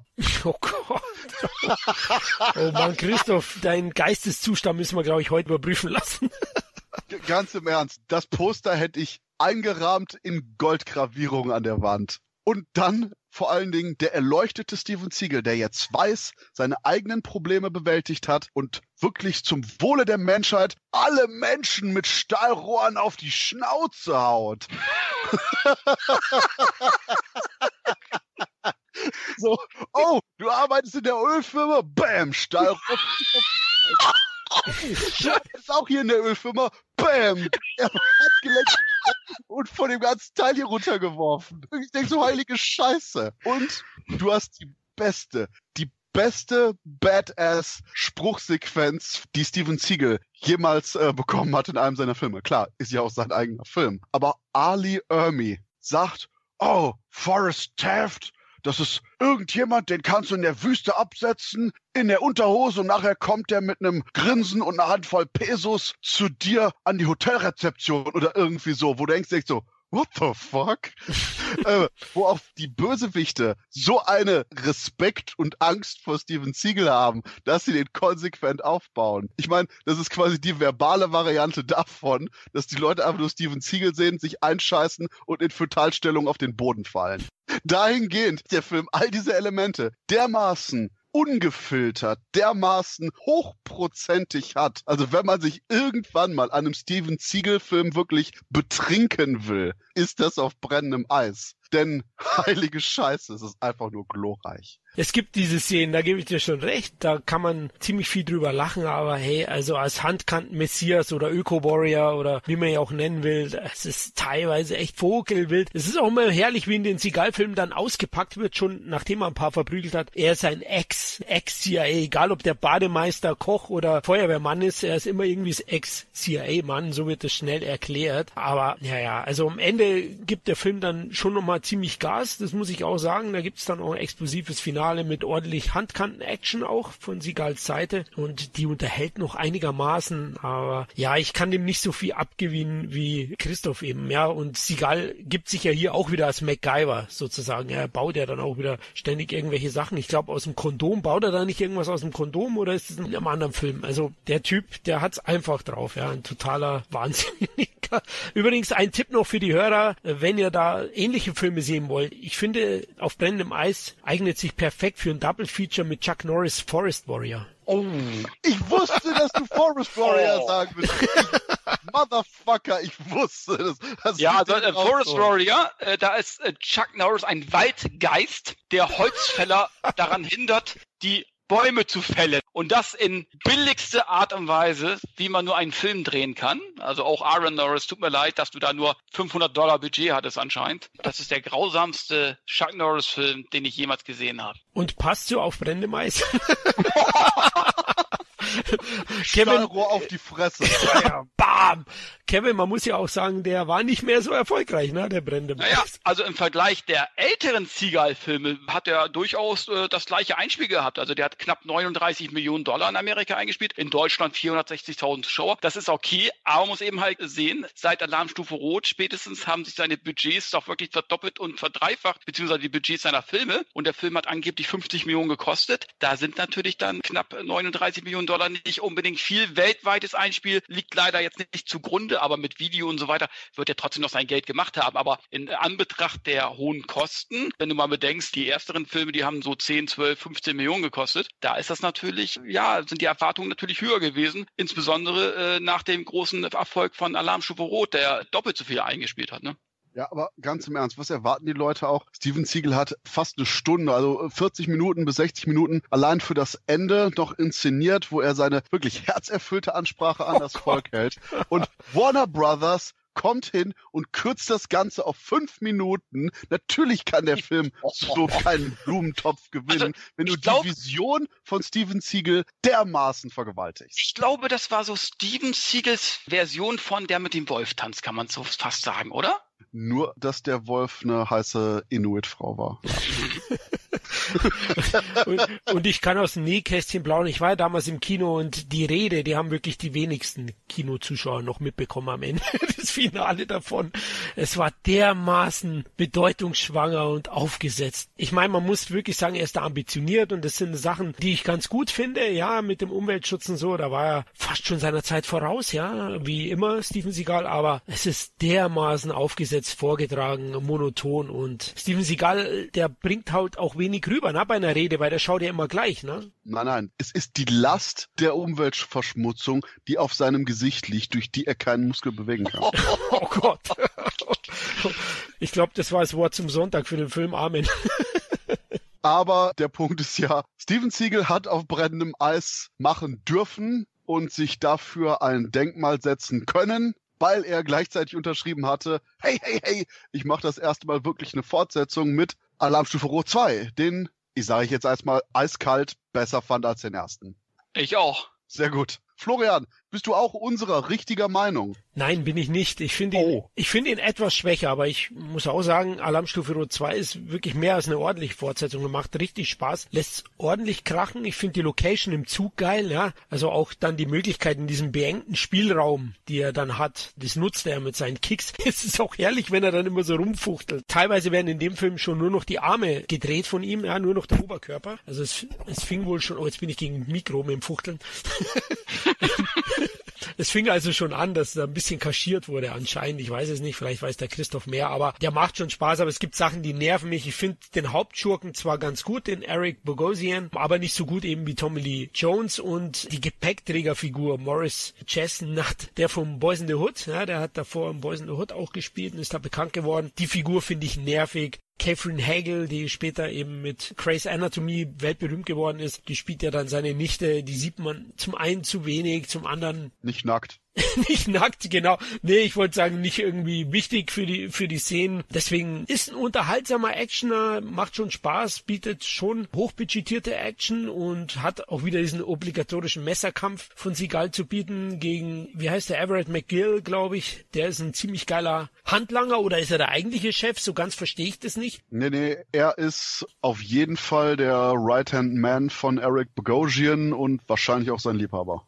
okay, weil er gibt schon oft Widerrede, das kenne ich aus den 80ern nicht, ne? da gab es eine aufs Maul. Aber der, der ist ganz gut. Dann Patrick Kilpatrick ist dabei. Ich glaube, von mit Stellerner Faust hat er auch gespielt, mit Van Damme, den Sandman. Der ist hier auch als Handlanger dabei. Und Jonathan Banks, Handlanger von Beverly Hills Cop 1 oder eben Better Call Saul oder Breaking Bad zu sehen. Der ältere Herr spielt mit. Also da bietet er schon gute Schauspieler und der unterhält durchweg, ist kurzweilig, aber eben aus ein paar Gründen finde ich ihn nicht so einen guten Actioner wie Alarmstufe Rot 1, aber wahrscheinlich mehr ein Seagal-Film. Der Regisseur finde ich ist noch ganz interessant, Geoff Murphy, ein Neuseeländer, der hat davor auch eine Fortsetzung gedreht, hat also Sequel-Erfahrung gehabt mit Young Guns 2. Ja, ich muss auch sagen, Alarmstufe Rot 2 gefällt mir besser als 1. Nicht, weil der Film jetzt unbedingt besser ist, aber es ist einfach, wie Florian jetzt eben auch schon sagte, es ist eben halt mehr ein Steven Seagal Actionfilm und der hat einfach deutlich mehr Aktion, der hat mehr Sprüche, ja, es ist mehr fokussiert auf ihn und es ist einfach das, was ich bei einem Seagal-Film einfach sehen möchte. Ich finde, er hat super Bösewicht. Ich finde Eric Bogosian sehr gut, muss ich sagen. Ich finde aber auch sein Handlanger, Liebhaber, was auch immer, Everett McGill, ziemlich gut.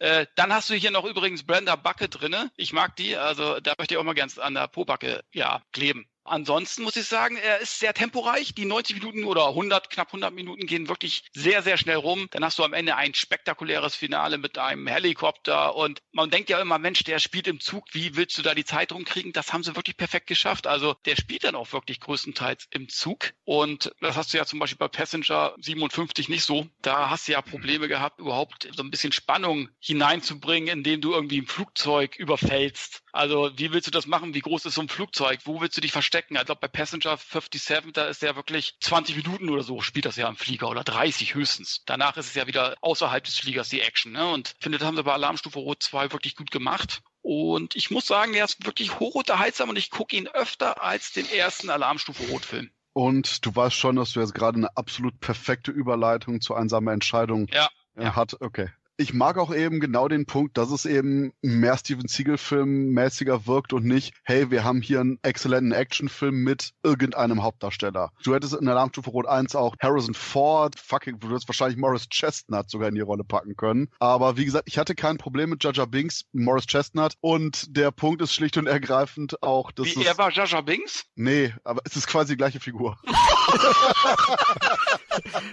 Danke fürs Recht geben.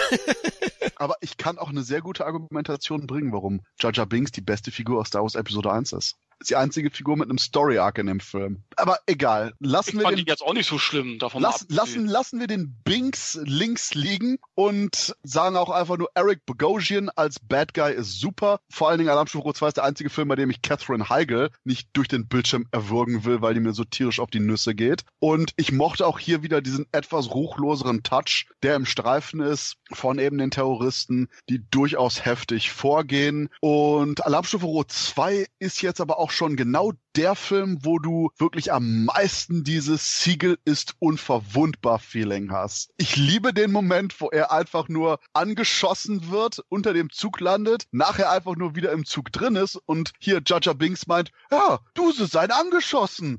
und er so, du denkst, das ist angeschossen? Das ist gar nichts. Danach wird das Ganze ignoriert. So, mein Gott, ich bin hier nur in der Schulter getroffen worden. Sei mal keine Pussy. Und im Endeffekt auch der Endkampf, wo du wirklich denkst, oh, hau, wir haben hier diesen riesigen Bad Guy, der ist aufgebaut und hau, die werden sich sicherlich einen ziemlichen Kampf. Oh nein, der wird einfach nur zwei Minuten lang von Steven Siegel quer durch die Küche zerstört. Und Alarmstufe Rot 2 ist auch der Film, wo ganz gemein gesagt Steven Siegel angefangen hat, so ein bisschen Probleme mit seinem Gewicht zu bekommen, weil er anscheinend einen guten Teil der Dreharbeiten mit so einem Hüftgürtel rumgelaufen ist. Da musste ich extrem lachen über die IMDb Fun Facts, wo einfach nur steht, das ist der Film, in dem er mit seinem Hüftgürtel erstmals angefangen hat. Eigentlich wollte er danach sein überschüssiges Gewicht abtrainieren. Dies geschah nicht. so, oh. Obwohl ich muss sagen, ich fand ihn bei Glimm, ja gut, bei Glimmermann hat er natürlich Klamotten an, die so ein bisschen weiter sind, da sieht man es nicht so ganz, aber auch in Exit Wounds fand ich, sah er wieder mehr in Form aus als in äh, Alarmstufe Rot 2. Für Exit Wounds hat der einen riesigen Trainingsparcours hingelegt. Mhm. Dazu später mehr. Einzig, was mir nur noch einfällt zu Alarmstufe Rot 2, was den Film auch zu einem exzellenten Steven Seagal Actionfilm macht, ist, dass du hier nicht nur, wie hieß nochmal äh, der Liebhaber von Eric Bogosian? Markus Penn in der Rolle, also Everett McGill. Genau, Everett McGill. Nicht nur, dass der zerstört wird, das Ende von Eric Bogosians Charakter ist großartig. Wo er erstmal fertig gemacht wird, scheinbar tot ist und dann am Helikopter hängt, anfängt zu brennen und dann die Finger abgeschnitten werden und er ins Inferno fällt. Ich sag ja, also ultra brutal das Ding. Das kriegt schon äh, ein Screwface ehrenhalber. Ja, stimmt, das war ja auch eine Szene. Also, wo kommt der jetzt her? Der ist doch eigentlich tot. Und plötzlich hängt er unten dran. Du kriegst es gar nicht mit, ja. Das war herrlich, ja. Und, und Sigal dann, der tut ihm gar nicht auf die Finger steigen oder so. Der macht einfach die Tür zu. Das ist schon Wahnsinn. Auch davor die Szene, ne, wo er an der Klippe hängt und der andere sich mit dem Seil abseilt, weil er Sigal angeblich die CD mit den Codes hat, wie er den dann gegen die Wand haut mit dem Kopf. Erst auf Seil hüpft, ist auch äh, geil gemacht. Also da gibt's schon echt hochunterhaltsame und banane Aktionen im Film. Das macht auch Spaß, also der, der ist schon gute Unterhaltung, aber wenn man ihn oberflächlich als Actionfilm sieht, ist er halt teilweise schon auch sehr wild. Ja, wir sind eigentlich durch mit Alarmstufe Rot 2, oder? Und deswegen können wir jetzt zu Ich kann einsame Entscheidungen nicht sehen. Warum zum Teufel stirbt Steven Seagal in dem Film? What the fuck is going Er, on? er stirbt nicht. Ja, es stimmt, er stirbt nicht. Deswegen, ich denke, du solltest einsame Entscheidung einfach nur so recutten. Er wird so aus dem ähm, Zugangsschacht gerissen zum Flugzeug, wo die Terroristen sind. Und dann hast du die Einstellung aus Moonraker, wo einfach nur so ein Beißer in dem Zirkuszelt landet. Das ist dann quasi so, so hat Siegel überlebt. Zweigeteilt am besten, ja. Also ich, ich habe den damals mit meinem Bruder gesehen. Einsame Entscheidung. Ich dachte, geil. Kurt Russell sowieso geil. Steven Seagal geil. Einer unserer neuen Actionstars in einem Film. Das kann doch nur geil werden. Ne? Und dann guckst du und nach einer halben Stunde sagt Steven Seagal, drückt auf irgendwie auf den Knopf und er fällt runter. Und ich und mein Bruder gucken uns an. What? Der muss doch gleich wieder zurückkehren. Der muss doch irgendwie einen Fallschirm haben und springt gleich wieder aufs Flugzeug irgendwie von oben wieder drauf. Er muss doch, er muss doch gleich wieder in Aktion geraten. Aber er kam nicht mehr zurück. Wir haben gewartet. Wir haben sogar noch bis nach dem Nachspann gewartet, ob er nochmal wieder auftaucht. Aber auch das ist nicht passiert. Und darum habe ich zu meinem Bruder gesagt, hallo, man hat nicht gezeigt, wie er unten aufgekommen ist. Er ist ja nicht auf der Erde aufgeschlagen. Und von daher hat er für mich in diesem Film überlebt.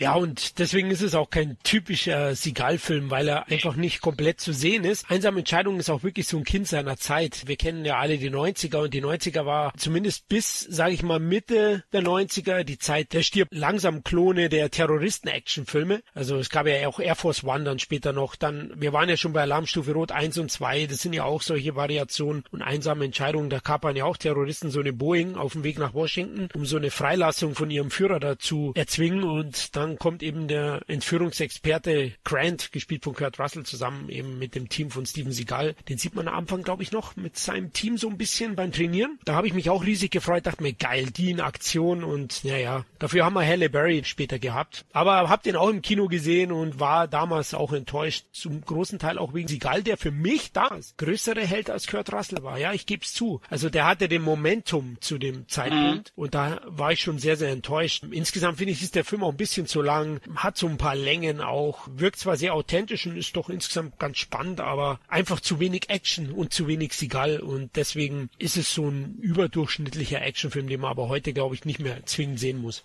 Und dieses ständige Abhängen irgendwie in der oberen Hälfte von dem Flugzeug. Ja. Der Punkt ist, ich verstehe, was sie machen wollen, aber dadurch, dass quasi ganz viele von den Aktionen erstmal schief gehen und man dann irgendwie, oh nein, wir hängen jetzt noch rum, jetzt machen wir das, also kommt man ein bisschen in die Pushen. Nicht nur, dass ich gerade immer noch massiv verstört davon bin, dass Steven Siegel gerade ausgeschlossen wurde aus dem Film, ist einfach nur der Punkt, dass das, was danach passiert, gar nicht so clever ist und gerade wenn du den Moment hast, dass Steven Siegel quasi abserviert wird, theoretisch, vielleicht, dass der Film dann vielleicht auch noch eben so eine weitere unerwartete Wendung hätte einschlagen können und darauf aufbaut, um auch noch Sachen weiter unterschiedlich zu machen. Ich meine, lass irgendwie Halle Berry erschossen werden oder Kurt Russell, um quasi nochmal so, so eine Kantigkeit reinzubringen. Irgendwie was, was noch weiter irgendwie schockt und unerwartet ist. Aber abgesehen von der Steven Siegel-Sache ist der Film sehr, sehr 0815. Genau, der ist jetzt nicht verkehrt, der ist okay.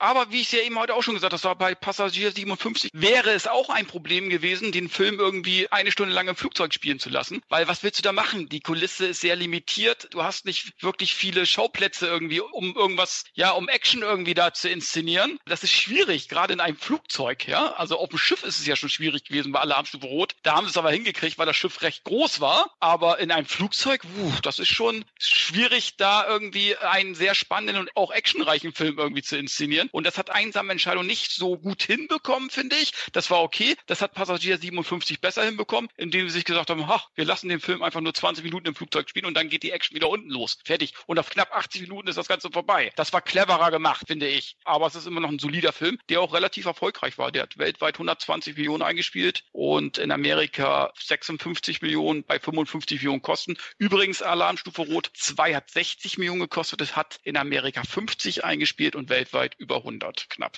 Und ansonsten kann ich nur noch die Anekdote reinhauen, dass anscheinend Steven Siegel so bei den Proben meinte zu dem Stunt-Team, also was ich sage, das ist ihr Gesetz. Und John Leguizamo äh, so schräg hinter ihm, weil er dachte, das wäre ein Joke. Und Steven Siegel antwortete damit, dass er den mit dem Ellenbogen einfach nur gegen die Wand haut. Oh, ernsthaft? Okay. Ja. Du müsstest ja wissen, Christoph, ich frage mich bis heute, war das geplant, dass er aussteigt? Gab es Querelen beim Dreh, dass man gesagt hat? Also, laut dem, was so durchs Internet und durch Bücher schwirrt, war von Anfang an geplant, geplant, dass er aussteigen sollte im Film, beziehungsweise als Schockfaktor sterben sollte. Aber da Steven Siegel ans Set kam mit, ja, okay, wir machen das. Und als dann angefangen wurde zu drehen mit, hey, können wir das nicht trotzdem sein lassen, Leute? Haben die Leute sich dann allerdings, also die Leute, die Filmemacher, sich dazu entschieden, Steven Siegel früher draufgehen zu lassen, nämlich bei dieser Luftschleusensequenz und nicht erst im Flugzeug, was der ursprüngliche Plan im Skript war. Aber ja, Steven Siegel sollte von Anfang an draufgehen und ja, weil Steven Siegel, als er einmal am Set war, eigentlich mehr oder weniger meinte, hey, können wir nicht quasi Kurt Russell daraus saugen lassen und, und, und ich übernehme jetzt den Film und Halle Berry wahrscheinlich. Und deswegen haben die gesagt, okay, ich glaube, wir müssen Steven ein bisschen früher abservieren, Und ja, that's the story. Aber ich muss sagen, ich war selten so überrascht bei einem Kinobesuch. Das hat der Film geschafft. Ja, das ist genau der gleiche Punkt von wegen, oh hey, ich hätte gerne dieses Wiener Schnitzel mit Pommes und Salat. Und dann kommt einfach nur ein Typ und haut dir in die Eier. Das ist genau die gleiche Art Genau. von, von, von Überraschung. Nur ist es weder das, was ich bestellt hatte, noch das, was ich erhofft hatte. Und erst recht nicht das, was ich nochmal ordern würde. Ja, ich war auch total überrascht, weil in Deutschland, weiß nicht, wie es im US-Plakat war, hat er groß drauf geprangt und du hast schon damit gerechnet, dass das ein fast schon Body-Actioner wird, die beiden zusammen, aber ja gut. Etlichen europäischen Ländern wurde Steven Siegel zusätzlich aufs Plakat mit draufgepackt, damit man quasi den Film besser vermarkten konnte. Okay. Was natürlich dann wiederum dazu führte, dass alle mächtig und zu Recht angepisst waren. Ja, genau, das ist halt das zweischneidige Schwert, wie unser Steven Seagal sagen würde. Nee, nee, es ist einschneidig und direkt in die Fresse des Zuschauers. Oder so. Ja, genau. Der Regisseur war noch recht interessant. Das war das Regiedebüt von der Stuntlegende Stuart Baird. Ist ja sehr, sehr bekannt und hat in vielen, vielen Actionfilmen da auch die Second Unit Director gemacht bei den Action-Szenen und der hat hier sein Regiedebüt gegeben. Also, wie gesagt, der Film ist ein bisschen auch zu lang. Der geht ja 127 Minuten. Das ist schon. Oh äh, shit. Eben, der ist ja auch viel zu lang. Also du hast einen Flugzeugentführungsfilm und machst daraus über zwei Stunden. Das hat Passagier 57 viel besser gemacht. Du kannst so einen Film nicht zwei Stunden gehen lassen. Das ist unmöglich. und wieder war ein Film seiner Zeit voraus. Heute gehen die ja, alle zweieinhalb Stunden. Und äh, Bird hat dann irgendwie auch noch Auf der Jagd zwei Jahre später gemacht. Die einzige Erinnerung, die ich an Auf die Jagd habe, ist, dass ich keine Erinnerung an den Film habe. Und dann Star Trek Nemesis merkwürdigerweise. Und das war's. Danach hat er auch nicht mehr viel gemacht. Boah, es gibt schlechtere Vitas, oder? Keiner von den dreien ist scheiße, würde ich jetzt sagen. Auf der Jagd Die sind ist alle, okay. alle gut, aber eben halt Nemesis war eben halt der größte Star Trek Flop und es hat mir wahrscheinlich das Genick gebrochen. Nicht Seagal? Vielleicht kannst hätte du den nicht mehr drehen können. Nee, und jetzt gehen wir nämlich quasi von Siegel, der aus dem Flugzeug gezogen wird, zu, hey, wisst ihr noch, wo, ich glaube, Florian meinte, das wirkte wie ein Buddy-Film mit Kurt Russell und Steven Siegel. Boom, der nächste ist nämlich ein Buddy-Film, Glimmerman, Keenan Ivory Waynes und Motherfucking Siegel, die auf Serienkillerjagd gehen. Ich sag jetzt einfach mal, Kevin, sag mal dazu was, denn ich habe gemerkt, du hast den Film jetzt richtig in dein Herz geschlossen. Ich habe den äh, das letzte Mal bestimmt vor 20 Jahren gesehen und ich habe mir irgendwie, weiß ich gar nicht, 2005 oder so die DVD gekauft und seitdem aber nie geguckt, weil ich irgendwie keine Lust mehr auf den Film hatte. Irgendwie war er mir nicht so toll in Erinnerung. Jetzt habe ich ihn nochmal aufgrund des Podcastes aufgefrischt und ich muss sagen, der ist in meine Top 3 der Steven Seagal Filme wirklich gesprungen. Er ist in mein Herz gesprungen und ist aufgegangen und ich bin mit Freude strahlend sozusagen aus dem Wohnzimmer gegangen, weil es ist so, wie es ist. Er und Keenan Ivory Waynes ist jetzt nicht so, dass es ja eine super tolle Chemie ist, aber die Szenen, die sie zusammen haben, funktionieren. Auch die wenigen Gags, wenn sie denn kommen, funktionieren. Auch die versteckten One-Liner, die eigentlich nicht so als One-Liner gedacht sind, sondern einfach nur als überzeugender Spruch, den der Siegel von sich gibt, einfach funktioniert, weil er so stumpf, aber von sich überzeugt rüberkommt, ist großartig. Da gibt es etliche Situationen, nicht nur auch, was die Action angeht, die Action ist auch super. Es ist auch so, ich glaube, es gibt keinen Steven Seagal-Film, wo er so viel Hand-to-Hand-Fights hat, wie in diesem Film. Man könnte das glauben, hä? Hat er doch bestimmt in Deadly Revenge oder so. Nein, ich habe mir die alle kurzzeitig nochmal angesehen und hier hat er wirklich die meisten Fights und du hast natürlich auch tolle Explosionsszenen, wie zum Beispiel ein explodierendes Apartment von Keen und Ariel Waynes, richtig gut gemacht und dann eben halt die Sprüche oder wie Steven Seagal in ein Restaurant reinkommt, geht rein, das Telefon klingelt an der Rezeption, er geht ran, ungefragt, äh, ja, äh, Tisch äh, können Sie können Sie haben hier, nimm ich an die Reservierung. Dann geht er zu seinem Kumpel hin, wo er denkt, das ist ein Kumpel und schlägt eben halt das ganze Restaurant kurz und klein, weil da irgendwelche Differenzen sozusagen, die wollen ihn irgendwie aufhalten, zu seinem Kumpel zu gehen, ehemaligen. Und die ganzen Bodyguards haut er dann kaputt und schlägt die da eine ins durchs Fenster und den und den. Das ganze Lokal ist in Schutt und Asche. Dann will er rausgehen, Steven Seagal, als wenn nichts passiert wäre. Das Telefon klingelt nochmal. Ja, dürfen wir bestellen? Sagt er, nee, äh, hier ist gerade wegen Renovierungsarbeiten geschlossen. Mindestens zwei Monate. Und geht dann raus.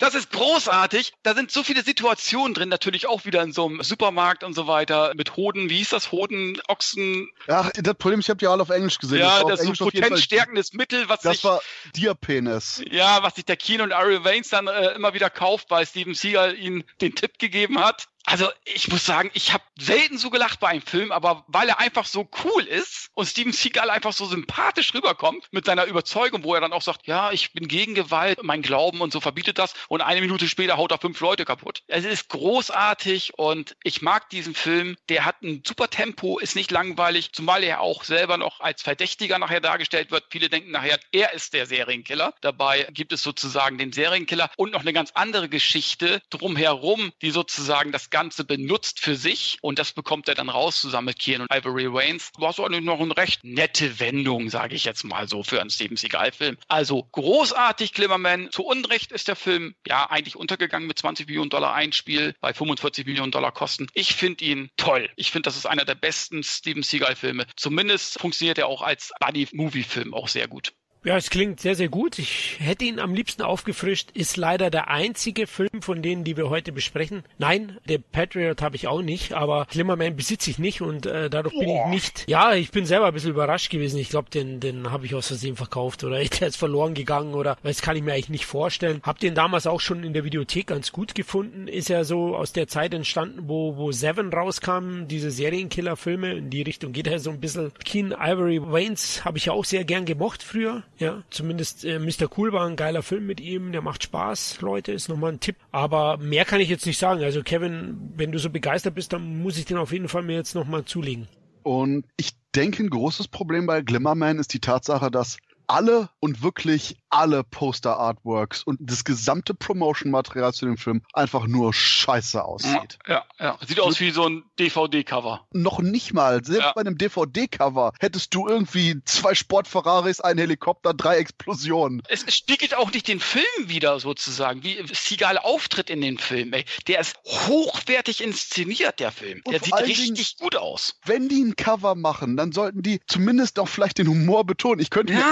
Ernsthaft, ich meine, du hast blaue Siegelfresse und blaue Keenan Ivory Waynes Fresse und das war's. Das ist ein Film, wo ich mir ernsthaft noch so ein frühe 90er Jahre Cover vorstellen könnte, wo Steven Siegel und Keenan Ivory Waynes, da Waynes glücklicherweise auch kein sonderlich kleiner Typ ist, einfach nur so, so Rücken an Rücken stehen und mit so einem Shit-Eating Grin vielleicht in Zuschauerrichtung gucken oder irgendwie mit ihren Waffen hantieren, wo du eben dieses Buddy-Ding fokussiert hast. Am besten links eben Siegel mit seinen traditionellen Zen-Kostümen, die er hier angefangen hat zu tragen und links eben Keen Ivory Waynes in seinem klassischen Cop-Look mit Ledermantel, der am besten dann so, so über die Schulter Richtung Steven Siegel mit so einem irritierten Blick guckt. Ihr wisst, was ich meine. Die Art von, von Comedy-Buddy-Cover. Das hätte der Film gebraucht, weil du dann auch wirklich gezeigt hättest, was das Ganze ist. Hier, ganz Ernst, mein erster Gedanke wäre, oh, das ist so viel blau. Spielt der Film unter Wasser? Ich habe keine Ahnung, was mir das Plakatmotiv überhaupt nur sagen soll. Und genau wie bei Kevin, ich glaube, Glimmerman ist der Film, den ich für die längste Zeit irgendwie auch Hm. am wenigsten gesehen habe oder irgendwie immer mal ignoriert habe, weil der einfach nur optisch von der Verpackung her so scheiße aussieht. Aber dann, wenn der einmal im Player ist, wenn man ihn einmal auf Play gedrückt hat, der macht so viel Laune, weil wir haben Verschwörungen, wir haben Serienkiller, wir haben noch zusätzlich kleinere Sachen. Steven Ziegel, der einen Schulamoklauf damit verhindert, indem er den Schulamokläufer packt, durchs Fenster springt und gegenüber ins nächste Fenster reinkommt. Super.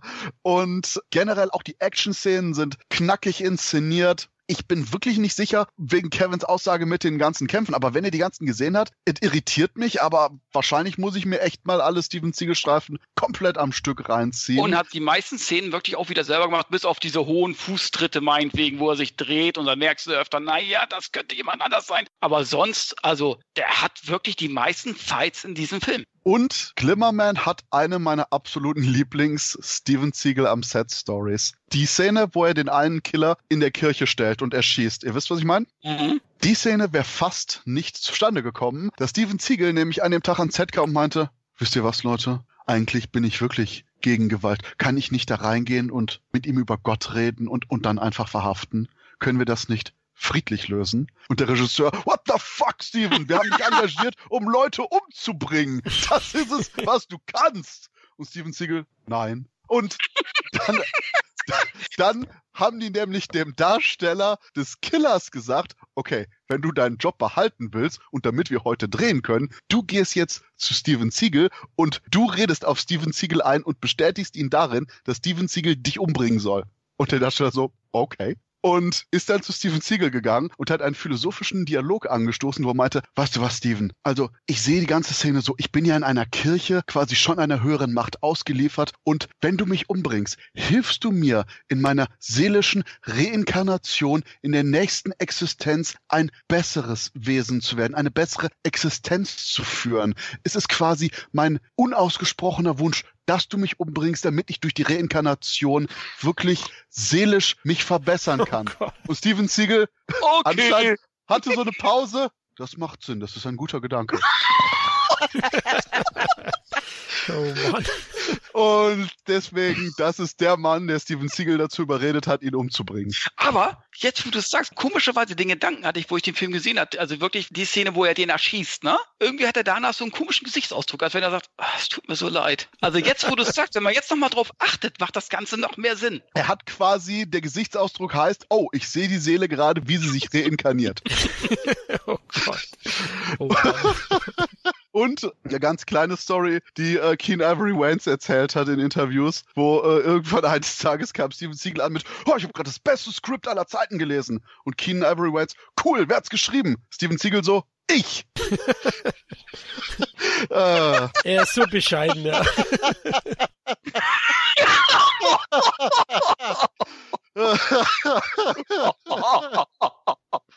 Also ein, Bro ein Brocken ist er ja schon lange, aber wahrscheinlich sogar ein Kurzbrocken, ne? Glaube ich. naja, wunderbar, wunder, wunder, wunderbar. Aber weil ihr es ja gesagt habt, mit dem Cover, das muss ich auch sagen, das ist wirklich sehr unspektakulär. Und der Film, Kevin, war ja auch eine Enttäuschung, ne? im Kino zumindest. Ja, der hatte, wie gesagt, nur 20 Millionen eingespielt, deutlich weniger als einsame Entscheidung. Ich würde sagen, dass es daran gelegen hat, weil Steven Siegel im vorherigen Film abgenippelt ist. Ne? Aber ja, das war schon eine Enttäuschung, wenn man denkt, die Produktionen wurden immer teurer, aufwendiger, logisch. Du hattest viel mehr Zerstörung äh, und so weiter. Und Sigal Hunger. Hunger hatte wahrscheinlich auch sehr hohe Betriebskosten gehabt, wahrscheinlich. sehr hohe Catering-Rechnungen. Und in Deutschland hatte der Film ja auch nicht mehr so viele Zuschauer. Der hatte da auch nur noch 280.000. Wenn du bedenkst, Alarmstufe Rot 2 hatte noch 720.000 und einsame Entscheidung 1,16 Millionen. Also das ging deutlich wieder bergab von den Zuschauerzahlen. Vielleicht waren die Leute doch enttäuscht, so auch von einsamer Entscheidung. Ich weiß es nicht. Aber auch auf Video wird der Film natürlich auch sein Geld gemacht haben. Aber es ist natürlich, also kinomäßig kann man schon sagen, dass es eigentlich sein erster größerer Misserfolg gewesen ist. So kann man es vielleicht ausdrücken. Und äh, von einem Misserfolg kommen wir zum nächsten. Fire Down Below. Kevin, du hast sie dir noch reingezogen? Ich habe den heute Nacht, habe ich mir ihn noch angeguckt. Mein Beileid. Er wird ja auch vielerorts oder wurde damals auch als Patriot 2, glaube ich, sogar vermarktet. Nein, nein. Independence 2 vermarktet, Entschuldigung. Richtig, in Spanien. Genau, äh, und der Patriot wurde ja, glaube ich, sogar als Brennenden Eis 3 vermarktet, richtig? Das ist eigentlich so eine Art Trilogie, Umwelttrilogie, kann man es ja schon fast nennen. Oh mein Ja, Wobei ist so. Ich, ja, ich, wobei ich nicht mehr weiß, ob das nur irgendwie so Vor-Promotion-Sachen in irgendwelchen einzelnen Ländern war. Bei Patriot bin ich mir nicht sicher. Aber so ist es ja fast. Eigentlich könnte man die ja als Trilogie, dann äh, heißt dann in allen drei Filmen Forrest Taft. Dann ist es in Ordnung, weißt du? So hätte Mhm. ich es verkauft. Ich kann mir es gut vorstellen, wie sie in spanischen Schulen diese Trilogie zeigen, ne? Im, im Umweltunterricht. Im Weißt du, und als Bonus-CD gibt's noch den äh, Forest Warrior mit Chuck Norris. oh Gott. Nein, aber ich muss sagen, ja, der hat mich nicht so vom Brett gehauen. Ich fand ihn aber ein bisschen stärker als The Patriot, muss ich ganz ehrlich gestehen. Er hat ein paar gute Ansätze. Aber insgesamt, ah, da fehlt mir auch dann so auch ein bisschen die Action und so. Er war auch sehr actionarm. Mein Ding war es nicht. Hat auch im Kino knapp 18 Millionen eingespielt damals in Amerika. In Deutschland war es eine Videopremiere. Zu Recht, muss ich auch sagen. Zu Recht, ehrlich gesagt. Genau wie Patriot, der, da kommen wir ja gleich noch zu, der auch nur in Deutschland auf Video erschienen ist. Genau wie in Amerika. Das war eigentlich der erste äh, DVD-Film auch. Aber da kommen wir ja gleich zu. Und merkwürdigerweise sollte Uli Edel den Film drehen. Aber warum auch immer ist der dann eben aus dem Projekt ausgestiegen und hat dann das Ganze übergeben an Felix Enrique Alcalas oder so. Der hat ansonsten quasi nur noch TV-Filme gedreht und so, was ich denke, dem Film auch so ein bisschen TV-Optik genau. mehr gibt. Wobei ich mag den Film, weil es ist, ich würde sogar sagen, der gemütlichste Steven Siegel-Film, weil du hast nicht Full Force in Your Face Siegel, aber die ganzen typischen Umwelt und ein paar esoterische Elemente. Du hast Steven Siegels Musik dabei und es wirkt alles entweder vielleicht wie ein Pilotfilm zu einer Serie oder wie eine komprimierte TV-Serie. Wenn mir jetzt jemand erzählt, oh ja, ja, es gibt die, es gibt die Rolle von dem Gesundheitsagenten, der irgendwie unterwegs ist. Ja, ja, das ist die, die Filmadaption von einer, von einer amerikanischen TV-Serie aus den 70ern glaube ich sofort. Aber gerade auch, weil das eben dieses, die Leute da kennenlernen, auch so ein bisschen mit der Bevölkerung interagieren, ohne dass das Ganze jetzt zu große Klischees draus macht, allerdings sich auch nicht zu ernst nimmt und hier und da ein paar coole Action-Momente hat. Ich liebe es, wenn Steven Siegel auf die illegal in den Minen verklappten Giftmüllfässer schießt, mhm. da wirklich so Zeichentrick, neongrünes Giftmüllzeug rausspritzt. So, yeah. Und der Punkt ist einfach nur, ich mag den Film, auch wenn er jetzt keinen wirklichen Standout hat. Von den Action-Szenen ist durchaus ein ruhigerer Streifen. Und das Problem war anscheinend hier auch noch, dass der Film deutlich anders konzipiert war. Die haben anscheinend sogar mehrere Action-Szenen aus dem Film rausgeworfen, weil der anscheinend dieses sehr episodenhafte, sehr einen Konflikt kommt nach dem anderen Ablauf hatte und die mehr so einen klassischen Dreiakter aus dem Streifen machen wollten. Anscheinend gab es noch irgendwie weitere Action-Szenen, wo irgendwie Siegels Charakter von dem Oberbösewicht und dessen Typen angegriffen wurde und es gab auch eine komplette Verfolgungssequenz, wo irgendwie Steven Ziegel irgendeinem Laster hinterher rast, der äh, Giftmüll transportiert und eine Verfolgungsjagd hat, wo kleinere Elemente in den Trailern mitzusehen sind, aber was auch eben alles dann auf dem Boden des Schneideraums gelandet ist. Ein Fehler. Wie gesagt, auch hier ist der Faktor, ich scheiße, würde ich gerne sowohl irgendwie einen Rohschnitt davon sehen, als auch einfach entfallene Szenen als solches haben. Und ja, Fire Down Below ist definitiv, ich würde sagen, von den Steven Siegel Kinoproduktionen der schwächste oder ja. einer der schwächsten. Ich meine, wir haben immer noch halb tot. Aber ich mag den generellen Flow des Films, weil der so extrem entspannt wirkt, weil es so ein richtiges Abhängkino ist. Aber ich kann sehr gut verstehen, wenn die Leute sagen, ah, hm, wenn ich so einen Steven Siegel-Film sehe, weißt du, was ich nicht sehen will? Abgesehen davon, dass Steven Siegel sofort stirbt. Gemütliches Abhängkino. Dahingehend, yeah. Florian? Ja, ihr seid fast schon noch zu gnädig mit dem Film. Also wenn auf brennendem Eis die Pest ist, dann ist Fire Down Below die Cholera von Steven Seagal, muss man wirklich sagen. Also der Film, der hat einen TV-Look, der plätschert ereignislos vor sich hin. Er hat noch einen netten Widersacher mit Chris Christofferson. Das ist okay, der spielt ja so einen Konzernchef. Hier geht es um so einen Giftmüllskandal. Seagal spielt ja so einen Marshall bei einer Umweltbehörde. Ja, das ist alles nett, das ist okay, aber es ist auch gewisserweise langweilig. Und ja, er hat kaum irgendwas zu bieten. Ne? Also auch actionmäßig gibt es die ein oder andere Keilerei und ein paar Schusswechsel, aber das war's auch. Also ich fand den sehr, sehr öde am Ende und wirklich mäßig. Dagegen hat halt auf brennendem Eis noch zum Glück das höhere Budget. Angeblich, weil angeblich hat ja Fire Dawn Below 60 Millionen gekostet. Das kann doch niemals stimmen. Ja, aber der Punkt ist ja, dass wir auch etliche Action-Szenen einfach nicht dabei haben. Plus, ja. viele Sachen wurden mehrfach gedreht. Zum Beispiel erinnert euch an den Moment, wo äh, Steven Siegel so tut, als würde er in einen Typen in der Tankstelle abfackeln, aber das Teil dann ausschießt, bevor das Benzin entzündet werden kann. Ja. Die ganze Szene gibt's auch, wo er den Typ abfackelt. oh Gott. Wer hat denn das entschieden? Wahrscheinlich sie galt selbst. Das können wir nicht machen. nee, aber genau das ist der Punkt, weil du auch hier eben bei der Produktion ganz viele Sachen hast, die eben alternative Takes sind. Eben auch durchaus teure Action-Szenen, wie die Verfolgungsjagd mit dem Giftlaster, die einfach dann auf dem Boden des Schneideraums gelandet sind. Und ich würde sagen, von dem, was ich über den Film gelesen habe, ist wahrscheinlich 60 Prozent von dem, was gedreht wurde, überhaupt nur im Film enthalten. Ja, gut, dann muss ich Kevin recht geben. Also es war eine saublöde Entscheidung. Also ja. hast du ja auch schon gesagt, Christoph, er will dann sowas sehen. Das ist halt wirklich TV-Filmniveau, wo ich sage, dafür gehe ich auf keinen Fall ins Kino. Als Seagal-Fan leih ich mir den aus, aber ich würde ihn, ja gut, ich habe ihn gekauft, aber als, als Komplettist, okay, also bis zur Kino-Ära bin ich Komplettist, aber ja, der war schon sehr enttäuschend und den muss man nicht jetzt zwingend anschauen, wenn man Action-Fan ist, schon gar nicht. Ich glaube, das ist die perfekte Überleitung zu The Patriot. Oh Gott, Pest, Cholera, was gibt's noch? Jetzt fällt mir Florian aus, ansonsten Knacks und Klirr.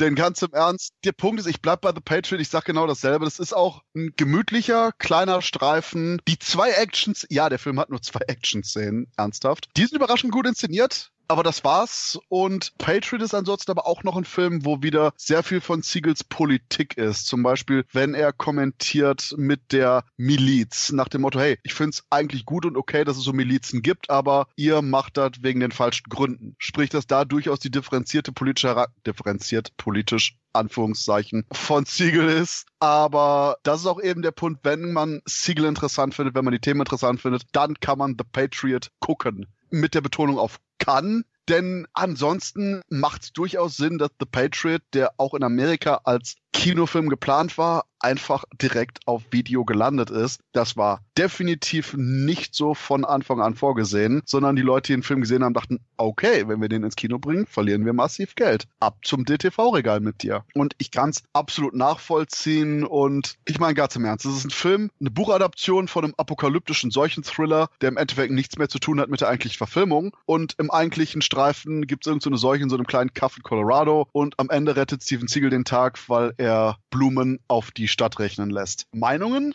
Ja, das ist schon wieder sehr metaphorisch, der Film, ich merke schon.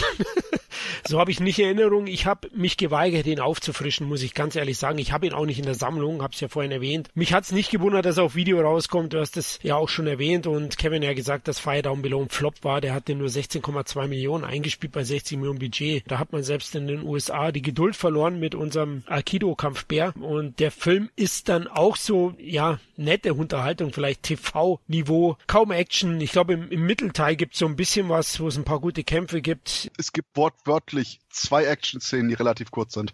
ja, genau. Ich kann mich erinnern, die Tochter hat mich ein bisschen genervt und äh, ja, Sigal gibt sich ja hier sogar einen Doktortitel, ne, als mhm. Wesley McLaren. Er rettet die Welt und die Umwelt vor dem Bösen. Ja, mehr kann ich eigentlich nicht dazu sagen, nur da muss man echt ein Hardliner sein, so wie Christoph, um den mehrmals zu schauen. Ich denke, oh, da muss man wirklich so eingefleischter Steven Seagal-Fan sein. Als normaler Actionfilm-Fan, der Steven Seagal mag, kann ich ihn jetzt nicht empfehlen. Ich finde, das ist so der Inferno mit Van Damme des Steven Seagal-Universums, möchte ich oh, Ich mag ausdrücken. Inferno, ey, bin oh, ich nee, der Ein komm. Ey, ganz im Ernst, ich mag Inferno echt, verdammt oh, nochmal. nee, nee. Der hatte irgendwie den gleichen Look, von dem war ich ähnlich enttäuscht wie von The Patriot. Ich mochte Inferno mehr als The Patriot. Das gebe ich dir noch, das gebe ich dir noch. Der ist etwas stärker, aber ich war auch damals maßlos enttäuscht. Also Inferno, vor allem auch der Regisseur, ne? War ja der Rocky-Regisseur, ne? Ja. Deswegen ist der Film so gut. ja, okay. äh, drop the mic, ciao.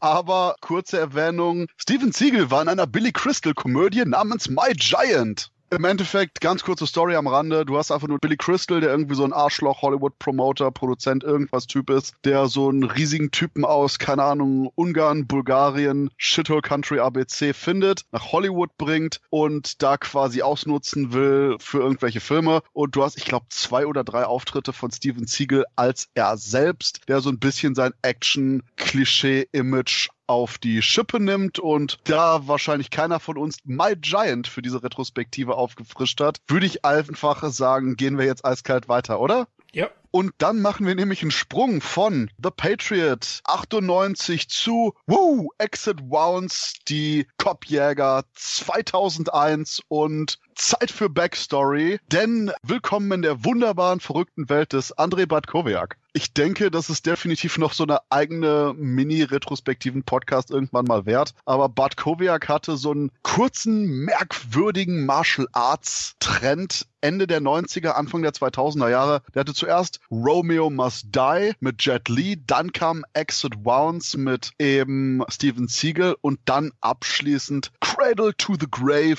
oder wie der bei uns heißt, Born to Die. Und natürlich ist das Two als zwei geschrieben, obwohl es keine Fortsetzung ist, weil es blöder ist. Und alle von denen hatten eben diesen MTV Musikvideo-Style, schnelles Editing, Look und vor allen Dingen, und das ist wieder die Überleitung zu Exit Wounds, hey Leute, wir haben Rapper und wir haben Anthony Anderson, the fat funny black guy. Und das ist quasi der Punkt, wo wir bei Exit Wounds anfangen, wo wir DMX haben, Anthony Anderson, der wirklich besser ist als sein Ruf und wie heißt nochmal die scharfe Latina, auf deren Namen ich nicht komme, die in Exit Rounds mit dabei ist? Eva Mendes. Yes, die äh, für den amerikanische Auswertung komplett nachsynchronisiert wurde, weil Zitat Produzenten sie sich nicht intelligent genug angehört hat. Hm. Ja, ohne Scheiß. Das Lustige ist, sie meinte nachher in einem Interview so, ich habe mich nicht intelligent genug angehört. In einem Steven Seagal-Film. Und recht hat sie. ja, aber ganz im Ernst, sie war keine Christmas Jones. Also deswegen, Denise Richards, hohes Level von Nuklearphysikerin hat sie wahrscheinlich nicht erreicht. Vermutlich, ja. Hat ihr die Brille gefehlt. Also, da ich immer noch nicht weiß, was ich von Exit Rounds halten soll, bin ich einfach erstmal gespannt auf eure Meinung. Florian, Ja, also erstmal muss ich sagen, Exit Rounds stellt ja das Comeback von Steven Seagal dar, kam dadurch wieder ins Kino. Joel Silver hat produziert. Gerüchten zu folgen war Seagal vertraglich verpflichtet abzunehmen. Stimmt das? Yes. okay. ja, ich glaube, er hat sich richtig geschunden und es hat sich ausgezahlt, denn Steven Seagal finde ich in dem Film wirklich großartig, auch physisch wieder überzeugend. Er ist drahtig, er ist wieder recht schnell. Klar, Bart Kobiaks Inszenierungsstil äh, spielt da auch eine Rolle, lässt ihn wahrscheinlich auch besser aussehen. Es gibt die ein oder andere Szene, da ist er sicher nicht. Da macht er Bodenwischer, da macht er schon fast zum Breakdance einmal eine Aktion, wo er ein paar verprügelt. Da denke ich, hat irgendwas nachgeholfen. ein Stuntman oder weiß nicht, saß auf dem Skateboard. Auf jeden Fall, äh, Sigal ist da wirklich gut und ich war überrascht, der Rapper, wie heißt der? DMX, ja? Ja. mit dem hat er auch ganz gut harmoniert und der hat auch ordentlich gespielt, sage ich jetzt mal. Also die zusammen. Ich finde auch, Sigal ist hier recht selbstironisch unterwegs, also das mit der Selbsthilfegruppe und Tom Arnold finde ich eine coole Sache, die macht Spaß. Und der Film ist jetzt nicht der ganz typische Sigal-Film, das ist klar, da sieht man einfach die Handschrift von Bad Kobiak und der ganzen Hip-Hop-Attitüde, die ich ja persönlich mag. Ich mag ja die Musik an sich und die sieht man dem Film schon stark an, aber der macht echt Spaß, der bietet geile Action, der ist kurzweilig, gut inszeniert, auch das, wo er in das Polizeirevier verlegt wird, na, mit dem Elektroschock-Wettbewerb, ist auch eine geile Szene, also ich kann gegen Exit Wounds nichts Schlechtes sagen, ich halte ihn sogar für einen der fünf besten Seagulls ever und hatte da große Hoffnungen, dass er zurückkehrt auf der großen Bühne. Leider hat er mich dann dem nächsten Film schon arg enttäuscht. Ja, ich muss auch sagen, ich fand den super toller Actionfilm, ein richtig Mainstream-Actionfilm, aber doch mehr Seagull finde ich immer noch als Alarmstufe Rot, komischerweise, wo du schon einige Co-Stars dabei hast. Auch DMX, finde ich, macht eine gute Figur, der ja letzten Endes Rapper ist im Hauptberuf. Und du hast einen super Nebencast mit Bill Duke zum Beispiel, sieht man immer wieder gerne. Tom Arnold, gut, ist einer, der soll den witzigen Part haben in dem Film. Gott sei Dank ist er nicht so oft zu sehen. Ich finde ihn eher nervig, weil du ja noch so einen ähnlichen nervenden Charakter hast mit Anthony Anderson der den Kumpel von DMX spielt, die ja letzten Endes sich ja als Gute erweisen sozusagen. Man denkt erst, das sind so böse Gangster, dabei kämpfen sie aber für die, für die gute Seite und dann später auch mit Steven Seagal zusammen. Dann hast du mit Jill Hennessy, die Polizeichefin, mit der Steven Seagal auskommen muss und äh, Steven Seagal fragt sie, ja, sind sie dann verheiratet? Sagt sie, nee, äh, Männer und so ist nicht so mein Ding mehr und was ich was. Oder denken sie wären der richtige Kandidat und er, sagt gar nichts und nickt so ein bisschen.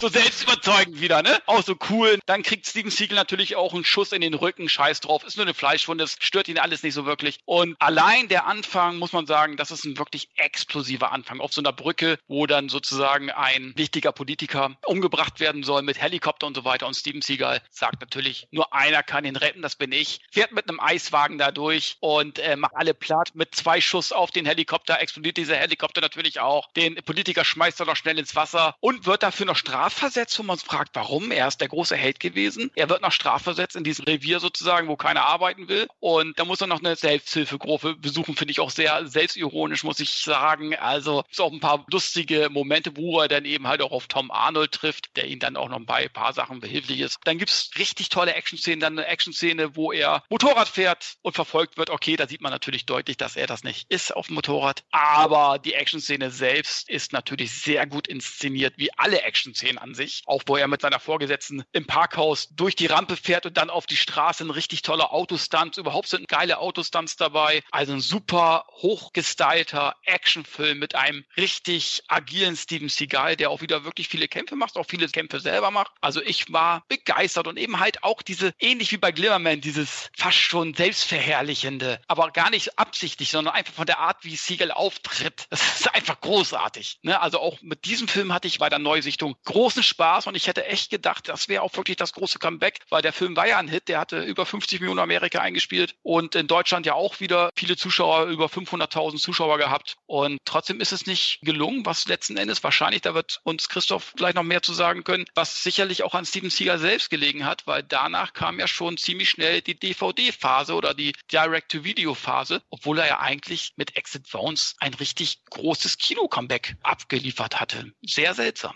Das Problem war, dass anscheinend Steven Siegel direkt nach dem Erfolg ein Vertrag vorgelegt wurde, der sagte, hey, weißt du was, wir machen jetzt Exit Rounds 2 und 3, das ist dein Geld, wir machen das, bla bla bla bla. Und das war dann anscheinend eine Mischung aus Steven Siegel wollte irgendwie keine großen Produktionen mehr machen, wollte mehr Eigengewicht bei den Produktionen haben und im Endeffekt schlicht und ergreifend einfach nicht auf den Deal eingehen. Ob das jetzt im Endeffekt wirklich was war, weil er vielleicht zu wenig Geld bekommen hat, was ich aber eigentlich nicht glauben kann. Ich denke, das ist immer eher so eine Sache von wegen, hey, ich habe die Idee, ich will das machen und blablabla. Und die, nee, Steven, wir wollen dich einfach nur dafür haben, damit André Bartkowiak dich in seine Wire-Fu-Sachen einschleusen kann und dann mit dir irgendwelche Action-Szenen dreht und wir wollen ein bisschen mit deinem Image spielen. Fertig. Oh ja, und genau wie hier bei Exit Rounds, wo wir A gesagt haben, dass du trainieren musst, um dünner zu werden und B dir nicht erlaubt haben, deinen Pferdeschwanz zu behalten, ist das genau der gleiche Fall bei den Fortsetzungen. Und ich glaube, das war der Moment, wo Steven Siegel den Pub aufhatte und schlicht und ergreifend gesagt hat, ja, weißt du was,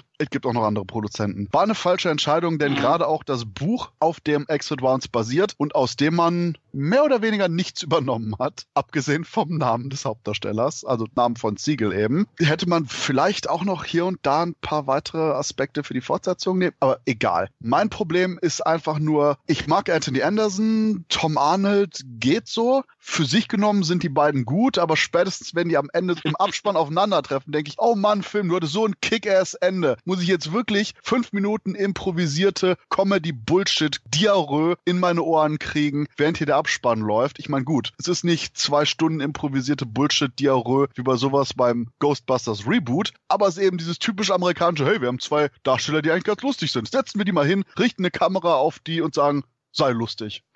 Aber im Endeffekt, ich mochte die Mischung zwischen Action und Humor. Steven Siegel beim Anti-Aggressionstraining ist Gold wert, kann man nichts gegen sagen. Und auch hier und da, wenn Tom Arnold so seinen Stick hat und irgendwas erzählt, ja, geht. Aber ich meine, die Sequenz, wo Tom Arnold inkognito mit ein paar Nutten rumhängt, mit dem falschen Schnäuzer, musste ich definitiv auch lachen. Und auch Michael J. White, den wir noch nicht erwähnt haben. Mein Stimmt. Gott, da haben wir wieder nämlich exzellenten Bad Guy hier beim Film. Und interessanterweise, der komplette Showdown ist angeblich komplett improvisiert worden von Michael J. White und Steven Siegel, die sich am Set abgesprochen haben, was sie gegenseitig tun wollen. Glaube ich nicht ganz von den physikalisch unmöglichen Sonic Booms, die die abziehen mit den typischen André Bartkowiak Rolle rückwärts Martial Arts Bewegungen. Aber ansonsten denke ich, zumindest ein bisschen haben sich wahrscheinlich da zwei gute Martial Arts Leute zusammengesetzt und einen coolen Fight improvisiert. Plus, das ist mein Punkt generell bei den Bartkowiak-Sachen, aber besonders hier, ich mag viele Sachen von den Action-Szenen, aber dann hast du sowas wie diesen, wie gesagt, absolut physikalisch unmöglichen Sonic Boom, wenn äh, Steven Siegel die Leute verprügelt, die irgendwie sein Auto knacken wollen, wo ich denke so, äh, muss das jetzt sein? Und das Problem ist noch nicht mal, dass Steven Siegel Wire Fu macht, denn das wird nachher in Belly of the Beast großartig, aber später dazu mehr. Der Punkt ist einfach nur, dass bei André Bartkowiak diese Wire Fu Sachen eher in Richtung Kasperle-Theater gehen. Findest du? Also ich fand ein paar Sachen sehr, sehr gut. Ne? In der Disco. Ja, Disco, da fand ich ein bisschen, da war der Fuß ein bisschen hoch. Ja gut, das aber mit der Kette und so, das ist schon gut inszeniert. Also Ja. finde ich jetzt nicht so negativ. Okay, es ist jetzt nicht so schlimm wie bei Bartkowiaks äh, Street Fighter Legend of Chang-Li, wo alle Leute einfach nur wirken, als würden sie gerade von unsichtbaren Dämonen bewegt werden. Aber du hast gerade eben, wenn die Action richtig reinhaut, hier so ein, zwei Momente bei den einzelnen Action-Momenten jeweils, wo du denkst so, hä? Weil entweder geh komplett over the top oder geh komplett oldschool Siegel. Aber einfach nur die Art und Weise der Aikido-Action, die Siegel macht, verträgt sich nicht mit der Action, die Bart Kowiak macht. Deswegen sind auch Romeo Must Die und Cradle to the Grave, die beide auch noch over the topper sind von der Inszenierung, wie ich fand, dahingehend zumindest ein bisschen passender, weil du auch eben mit Jet Li durchaus dieses Wuxia-Genre, dieses Drahtseil-Akrobatik-Gedöns mit in seinem Stil drin hast, während du aber eben bei Steven Siegel dieses, ich mache zwei Handbewegungen und dann sind 30 Knochen von dir gebrochen, eher hättest. Ja, aber von den drei Titeln ist Exit Wounds der beste für mich. Also den schaue ich am ersten an. Das auf jeden Fall. Aber wie gesagt, einfach nur, einfach nur von der Art und Weise, dass Ja. diese Art von Action, mh,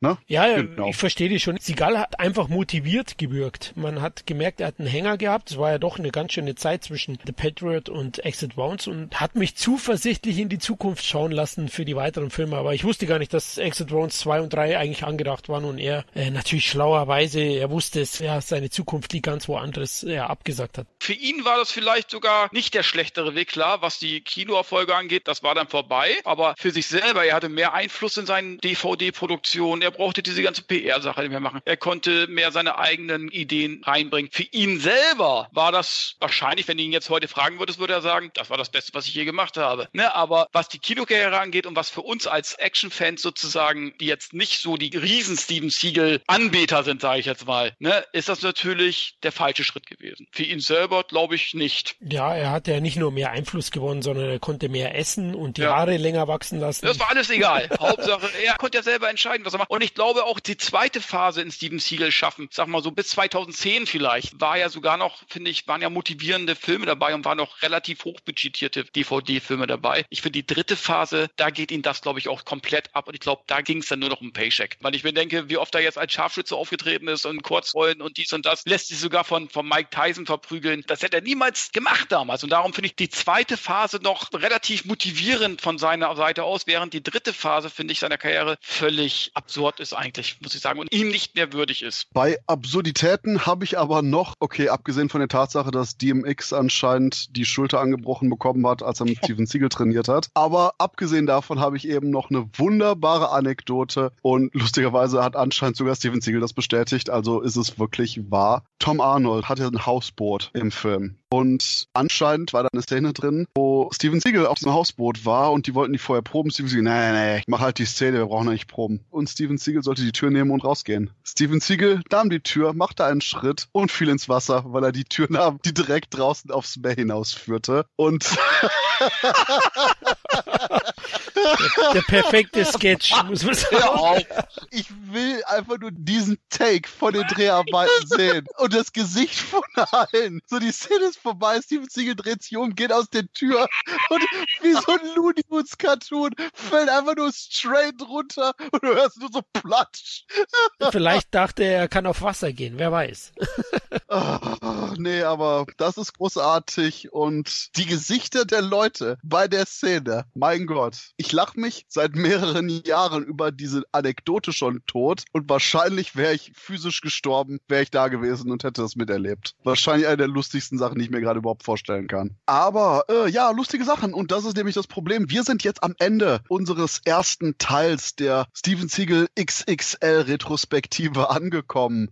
Wobei ich jetzt aber durchaus frage, Leute, wollen wir jetzt doch quasi ein Fazit ziehen, so zu der generellen Kinophase? Ich meine, klar, Half Past Dead, halb tot, war auch noch im Kino und bildet den Anfang der nächsten Phase des Siegeltums. Wollen wir eben irgendwie so ein kurzes Fazit reinhauen, was wir so generell auch inklusive Half Past Dead zu seiner gesamten Kinophase meinen? Können wir gerne machen, ja. Dran hau mal rein, Florian ja, wo soll ich anfangen? Am besten mit Tiefschlägen. Nein, also die Kinophase fand ich sehr, sehr gut und Steven Seagal war für mich einer der größten 90er Actionstars. Es war ja auch die Phase, wo Stallone durchaus ein paar Durchhänger hatte und, und Seagal und Van Damme waren da auch meine großen Helden. Natürlich war Seagal jetzt nicht so ein Posterboy wie Van Damme, also er hing bei mir jetzt nicht im Kinderzimmer oder im Jugendzimmer, besser gesagt. Aber wahrscheinlich hängt er jetzt im Kinderzimmer deiner Töchter. Nein, ganz sicher nicht. Ja. Oh Mann. Nein, aber er hat wirklich sehr, sehr gute, straighte 90er Jahre Action. Also er hat für mich mit die besten klassisch gehaltenen Actioner der 90er abgeliefert und da gibt's wirklich viele, die ich auch heute noch gerne schaue. Jetzt bei der Retrospektive zum Podcast war ich fast immer gut unterhalten. Na, es gibt eben die Ausnahmen mit Auf brennendem Eis und Fire Down Below und Patriot. Die Dümpfiff Trilogy von ihm, ähm, die ist wirklich äh, schlecht, aber insgesamt muss ich sagen, in den 90ern war Steven Seagal ein großer Actionstar und das völlig zu Recht. Also ich habe mich über jeden Titel gefreut, wenn der in die Videothek kam, weil er für Qualität stand lange Zeit. Zeit und deswegen möchte ich ihn auch nicht missen und äh, danke ihm dafür.